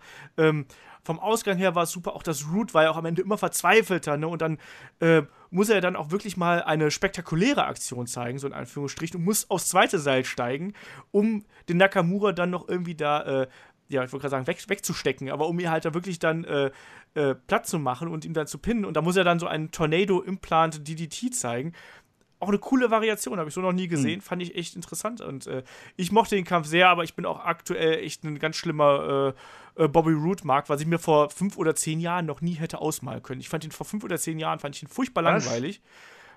Ja, ich fand, der, der, ich habe doch immer gesehen, dass der was kann, aber ich fand ihn, da hat mir das aus, die Ausstrahlung gefehlt und der hat einfach ähnlich wie AJ Styles diese lange Zeit gebraucht, um diese Ausstrahlung auch wirklich zu verkörpern. Und bei WWE bzw. NXT hat er eben auch noch diese Bühne, die ihn dann eben noch unterstützt und das letzte noch aus ihm rausholt. Also auch, ich fand zum Beispiel auch das Intro wieder sehr cool mit den zwei Pianistinnen an den Flügeln oh, ja. und so. Das fand ich echt schön. Ähm, Ulrich, deine Meinung zu dem Kampf? Oh je. äh, Du fandest es scheiße langweilig? Ich fand es nicht scheiße. Also ich fand zum einen, habe ich mich, ich habe am, am, als allererstes habe ich mich gefragt, wieso setzt man einen Takeover für zwei Stunden an, damit man dann eine halbe Stunde überzieht. Dann sag doch gleich zweieinhalb Stunden. Äh, ich fand den, mir war das Match zu lang. Ich fand es ziemlich zäh stellenweise und ich fand das Selling von Nakamura problematisch. Ich muss es halt leider sagen, ich weiß. Äh, ähm, ich fand man hat zu sehr, also dass er ja eh immer ich meine, das ganze Konzept an sich, der kriegt da zehn Minuten lang aufs Knie und dann haut er ihm mit dem Knie sein, sein Kinshasa um die Ohren. Mei, ist halt Wrestling, so ist es. Aber ich fand es ein bisschen komisch, dass es diesmal so an und aus war quasi. Immer in dem Moment, wo Root dann wieder mal draufgetrappt ist, dann hat er drei Minuten lang geschrien quasi. Dann war wieder zwei Minuten lang gar nichts und dann war wieder drei Minuten lang Schreien. Es ist jetzt ein bisschen überzogen, aber ich wäre mit dem Strong-Style-Gedöns einfach kein bisschen warm. Und äh, und mir ist sein, sein charismatisches Gehampel ein bisschen zu gehampelig. Also Root ist einfach, Root, äh, Root ist einfach sein Theme-Song in Person. Das ist fantastisch. Äh, der lebt so unfassbar von dieser Musik, meiner Meinung nach. Äh, aber es macht ja auch nichts. Also ich wäre mit Nakamura, ich wäre einfach nicht wirklich warm und das letzte Match war, hat mir besser gefallen, was sicher auch daran lag, dass halt mir auch. Dass halt Root einfach dann auch gewonnen hat, wo man es nicht erwarten musste und konnte. Und diesmal war alles irgendwie. Also ich finde, zehn Minuten kürzer hätte auch nicht wehgetan der Gesamtqualität dieses Matches. Ja, also ich fand es ich in der Länge schon okay, aber ich muss dir zustimmen, äh, also es, es, war nicht so stark wie das letzte Aufeinandertreffen ja. der beiden. Und auch gerade das, was du gerade gesagt hast, dieses An und Aus, das kann ich durchaus nachvollziehen, dass man das als Kritikpunkt heranzieht. Ähm, das war mit dem Verkaufen von, den, äh, von der Knieverletzung, das war nicht so schlimm, wie das damals bei, bei Joe der Fall war oder sonst irgendwas. Ähm, aber klar, das könnte man weiter durchziehen. Andererseits ist halt eben das Problem, wenn du das eben als Aufhänger nimmst und du hast halt eben einen äh, Kämpfer wie Nakamura, der so extrem auf Kicks und so äh, spezialisiert ist, dann wird das eben schwierig, das 100% durchzuziehen. Und wie du gerade gesagt hast, es ist halt Wrestling. Ja. ja also da muss man dann irgendwie mit leben, glaube ich. Und ich fand es nicht so, nicht so eklatant, wie das schon mal gewesen ist. Ich finde halt auch, äh, will ich mal, verwechsel ich da jetzt irgendwas, weil es war schon so spät, aber Root hat doch seinen Arm die ganze Zeit auch gehalten, oder? Genau, das war gegen die ja, Endphase. Hat, genau. Also ich fand, Root hat sehr, sehr stark die ganze Zeit betont, wie sehr ihm was wehtut. Und das, das hat eben den Kontrast noch ein bisschen verstärkt, weil da hatte ich nicht den Eindruck, dass die Aktionen so grob waren, dass er jetzt so einen kaputten Arm haben müsste, wie, wie er ihn verkauft. Und der andere wiederum, der hat eigentlich ein kaputtes Bein, aber äh, ich fand auch sehr schön, dass er den nie setzen hat können, weil Root ihn immer den Kinshasas immer ausgewichen oder ausgekontert hat. Das fand ich schon ja. gut alles. Ich, ich tue mir, ich muss aber ganz ehrlich sagen, ich tue mir sehr schwer, mir einen äh, Nakamura jetzt in irgendeinem Main Roaster richtig vorzustellen. Also eigentlich, wenn schon, eh nur bei SmackDown. Äh, außer sie traden dann natürlich AJ Styles gleich weg, dann fangen wir alle zu weinen an, glaube ich. Aber ähm, dann, äh, wobei, ist eigentlich, muss ich hier kurz mal reinschmeißen, ist irgendwo, wurde jemals gesagt, dass es ein jährlicher Draft ist? Nee, aber es wird halt gerüchtet. Ja, werden, alle gehen immer davon aus, in zwei Monaten haben wir eh wieder einen Draft. Ich würde sagen, ich. Es war, die, es war die letzten Male ja auch immer so, dass du eigentlich einmal im Jahr einen Draft gehabt hast, um die äh, mhm. Roster ein bisschen aufzubauen. Also ich finde, alleine durch die Tatsache, dass ja Leute nachkommen, wenn jetzt da jetzt ein Nakamura zu SmackDown nachkäme, das reicht fürs nächste Jahr schon wieder. Da kannst du so viele neue Kombinationen, äh, also und bei Raw sind so eh schon so viele Leute, da brauche ich nicht noch mehr reinstecken. Ich meine, äh, naja, gut, AJ, verlieren eh alle gegen Reigns. Styles nicht gefeuert bei SmackDown eigentlich? Offiziell ja, aber äh, ist ja dann, glaube ich, zumindest für den Kampf wieder rein. Ja, ein, worden. Für den Kampf, aber ja ein, eigentlich könnte er ja am Montag zu Raw kommen, oder nicht, wenn er gefeuert yes, wurde. Es ist ja ein, ein unsanctioned Match ist es ja schließlich und irgendwie, ach, das, das wird eh noch was. Mal, mal schauen, was passiert. Wir werden ja. sehen, auf jeden Fall. Äh, aber ich glaube, äh, wie würdet ihr den, den Event abschließend äh, bewerten? Chris, ich fange wieder bei dir an, einfach weil es heute die ganze Zeit so geht. ähm, ich, ich fand's, äh, war, war eine sehr gute Show. Es war, ich, ich fand es nicht ganz so geil wie letztes Jahr vor Mania, Takeover Dallas. Ähm, aber äh, äh trotzdem, gerade dieses Tag-Match hat alles auf ein ganz anderes Niveau nochmal gehoben. Und äh, Nakamura gegen Root hat mir sehr, sehr viel Spaß gemacht. Das Frauenmatch war sehr gut. Es war eigentlich, es war kein Schrottmatch dabei. Ähm, es war gerade mal das äh, Alistair Black Match, was ich ein, ein, bisschen enttäuschend fand, weil beide Leute einfach mehr können. Aber sonst, also, also diese Show hat mir, wie ich vorhin schon gesagt habe, einfach von vorne bis hinten Spaß gemacht. Äh, und WrestleMania muss ich anstrengen, um da mitzuhalten. Also gerade dieses Tag-Match werden die nicht toppen können. Nicht mal mit irgendwelchen Nein. Leitern oder so da drin. Das, äh, das bleibt das beste Match des Wochenendes. Ich meine, ich habe jetzt noch nicht Young Bucks gegen Hardys, das Leather-Match gesehen, was bei Ring of Honor war. Ich glaube auch gestern. Ja. Das muss ja auch sehr, sehr gut ja. gewesen sein, wie ich gelesen habe.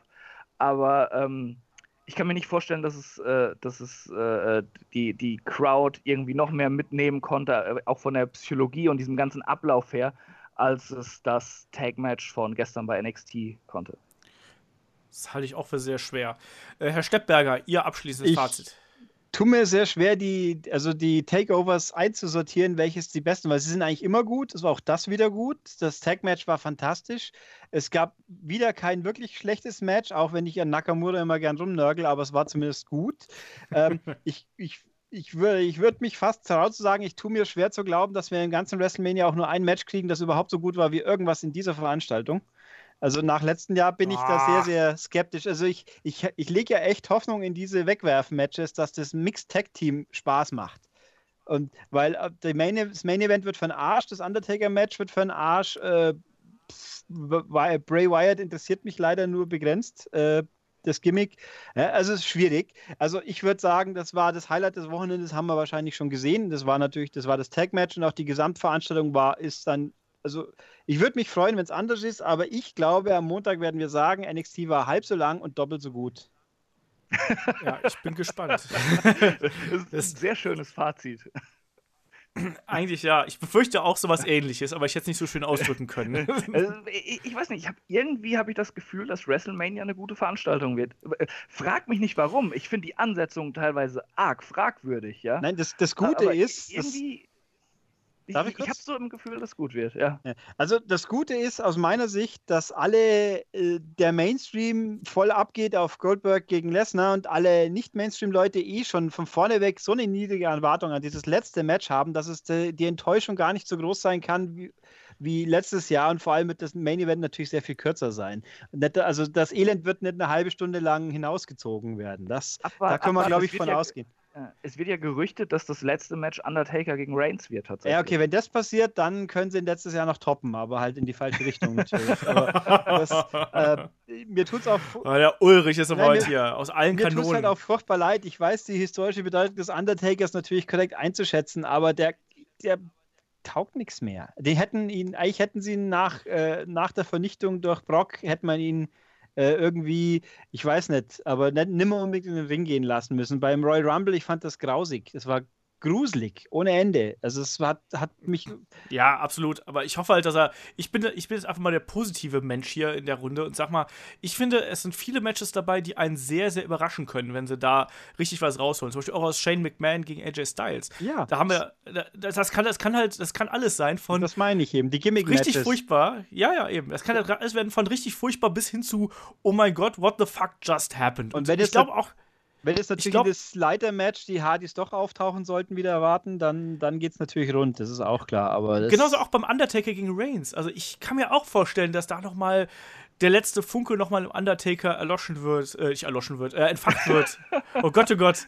Das ist freudscher Versprecher. Ich, ich, ich freue mich da auf jeden Fall auf die Crowd-Reaktion einfach bei Ja, auf jeden Reigns. Fall.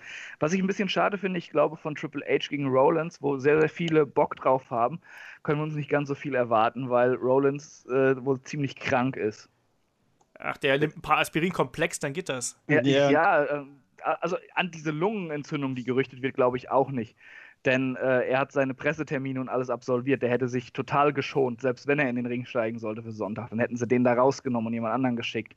Aber äh, man hat ihm angemerkt, dass er sich nicht so ganz wohl fühlt. Also ich glaube, er hat schon noch eine Grippe auf jeden Fall unter und, und ein bisschen Fieber, heißt es ja. Und, äh, aber er verkauft seine äh, Verletzung sehr gut. Er ist die ganze Zeit, während er die Pressetermine gemacht hat, durch die Halle gehumpelt. Das okay, muss man auch Krücken oder ohne Krücken? Nee, ohne Krücken. Aber, okay. er, aber er ist äh, gehumpelt. Okay. Ich, halt, ich, ich finde halt auch sehr schade, dass ein paar wirklich gute Matches, äh, also eigentlich sind die Pre-Show-Matches sind diesmal alle, muss man anschauen. Sind, sie, sind ja auch zwei, zwei Titelmatches und der Battle Royale ist Pre-Show diesmal. Nee, nee, nee. Es, sind, es ist nur noch ein, es sind nur noch zwei Matches in der Pre-Show. Also die haben doch das Damen, SmackDown Damen-Match haben sie doch nach oben befördert. Haben sie es wieder Echt? hochbefördert? ja, ja, das war das äh, gestern. Echt? Also gut, dann habe ich. Doch, es gab eine Twitter-Kampagne und daraufhin äh, hieß es irgendwie, ja, wir hören auf euch und wir ändern was. Achso, dann ist, ist dafür irgendwas aus der, aus der Maincard dann rausgefallen? Wir, wir werden es sehen. Ich habe noch nichts davon gehört. Also, es, ist, ist auch nicht komplett bestätigt worden, aber ich glaube, auf der. Es, äh, äh, ja. es, es, werden sowieso Kelly Kelly und Eve Torres auf jeden Fall dabei sein. Die habe ich nämlich schon gesehen. Ja, die war, Kelly Kelly ja. hat man auf dem roten Teppich auch gesehen. Ja, mhm. ich meine, äh, das wäre, ich meine, es gibt das, die Gerüchte, dass Emmalina den Brand wechselt, gibt es ja, äh, Emma, gibt es ja auch immer wieder. Ich meine, ich frage mich eh, was die mit der anstellen. Die hat vor fünf Monaten in Deutschland schon als Reverie wieder mitgemischt. Die kann nicht so verletzt sein, dass sie nicht arbeiten könnte, aber komisches komische Kampagne. Äh, nee, also ich fand halt immer, also, dass die Cruiserweights in der Pre-Show sind, ist traurig, aber irgendwie schlüssig, sage ich mal. Der Battle Royale ist eh bloß ein Gimmick, aber dass man den, den SmackDown Women's Title ausgerechnet von der besseren Division quasi in die Pre-Show schubst, das halte ich auch für traurig. Ja, also WWE Deutschland hat das noch in der Kickoff-Show.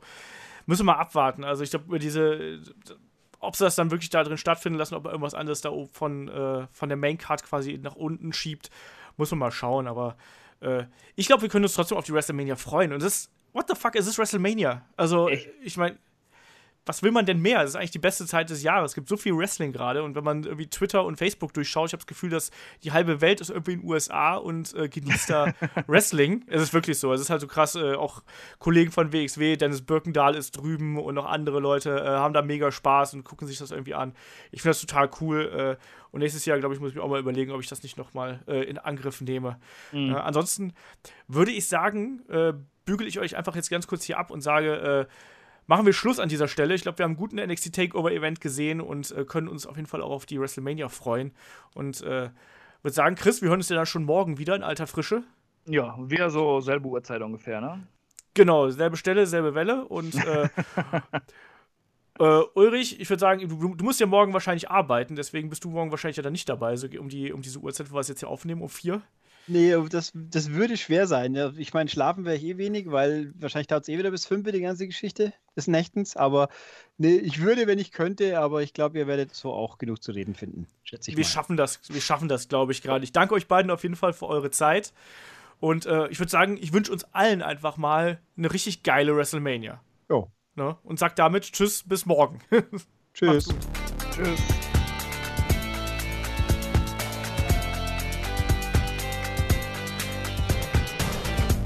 Headlock, der Pro Wrestling Podcast.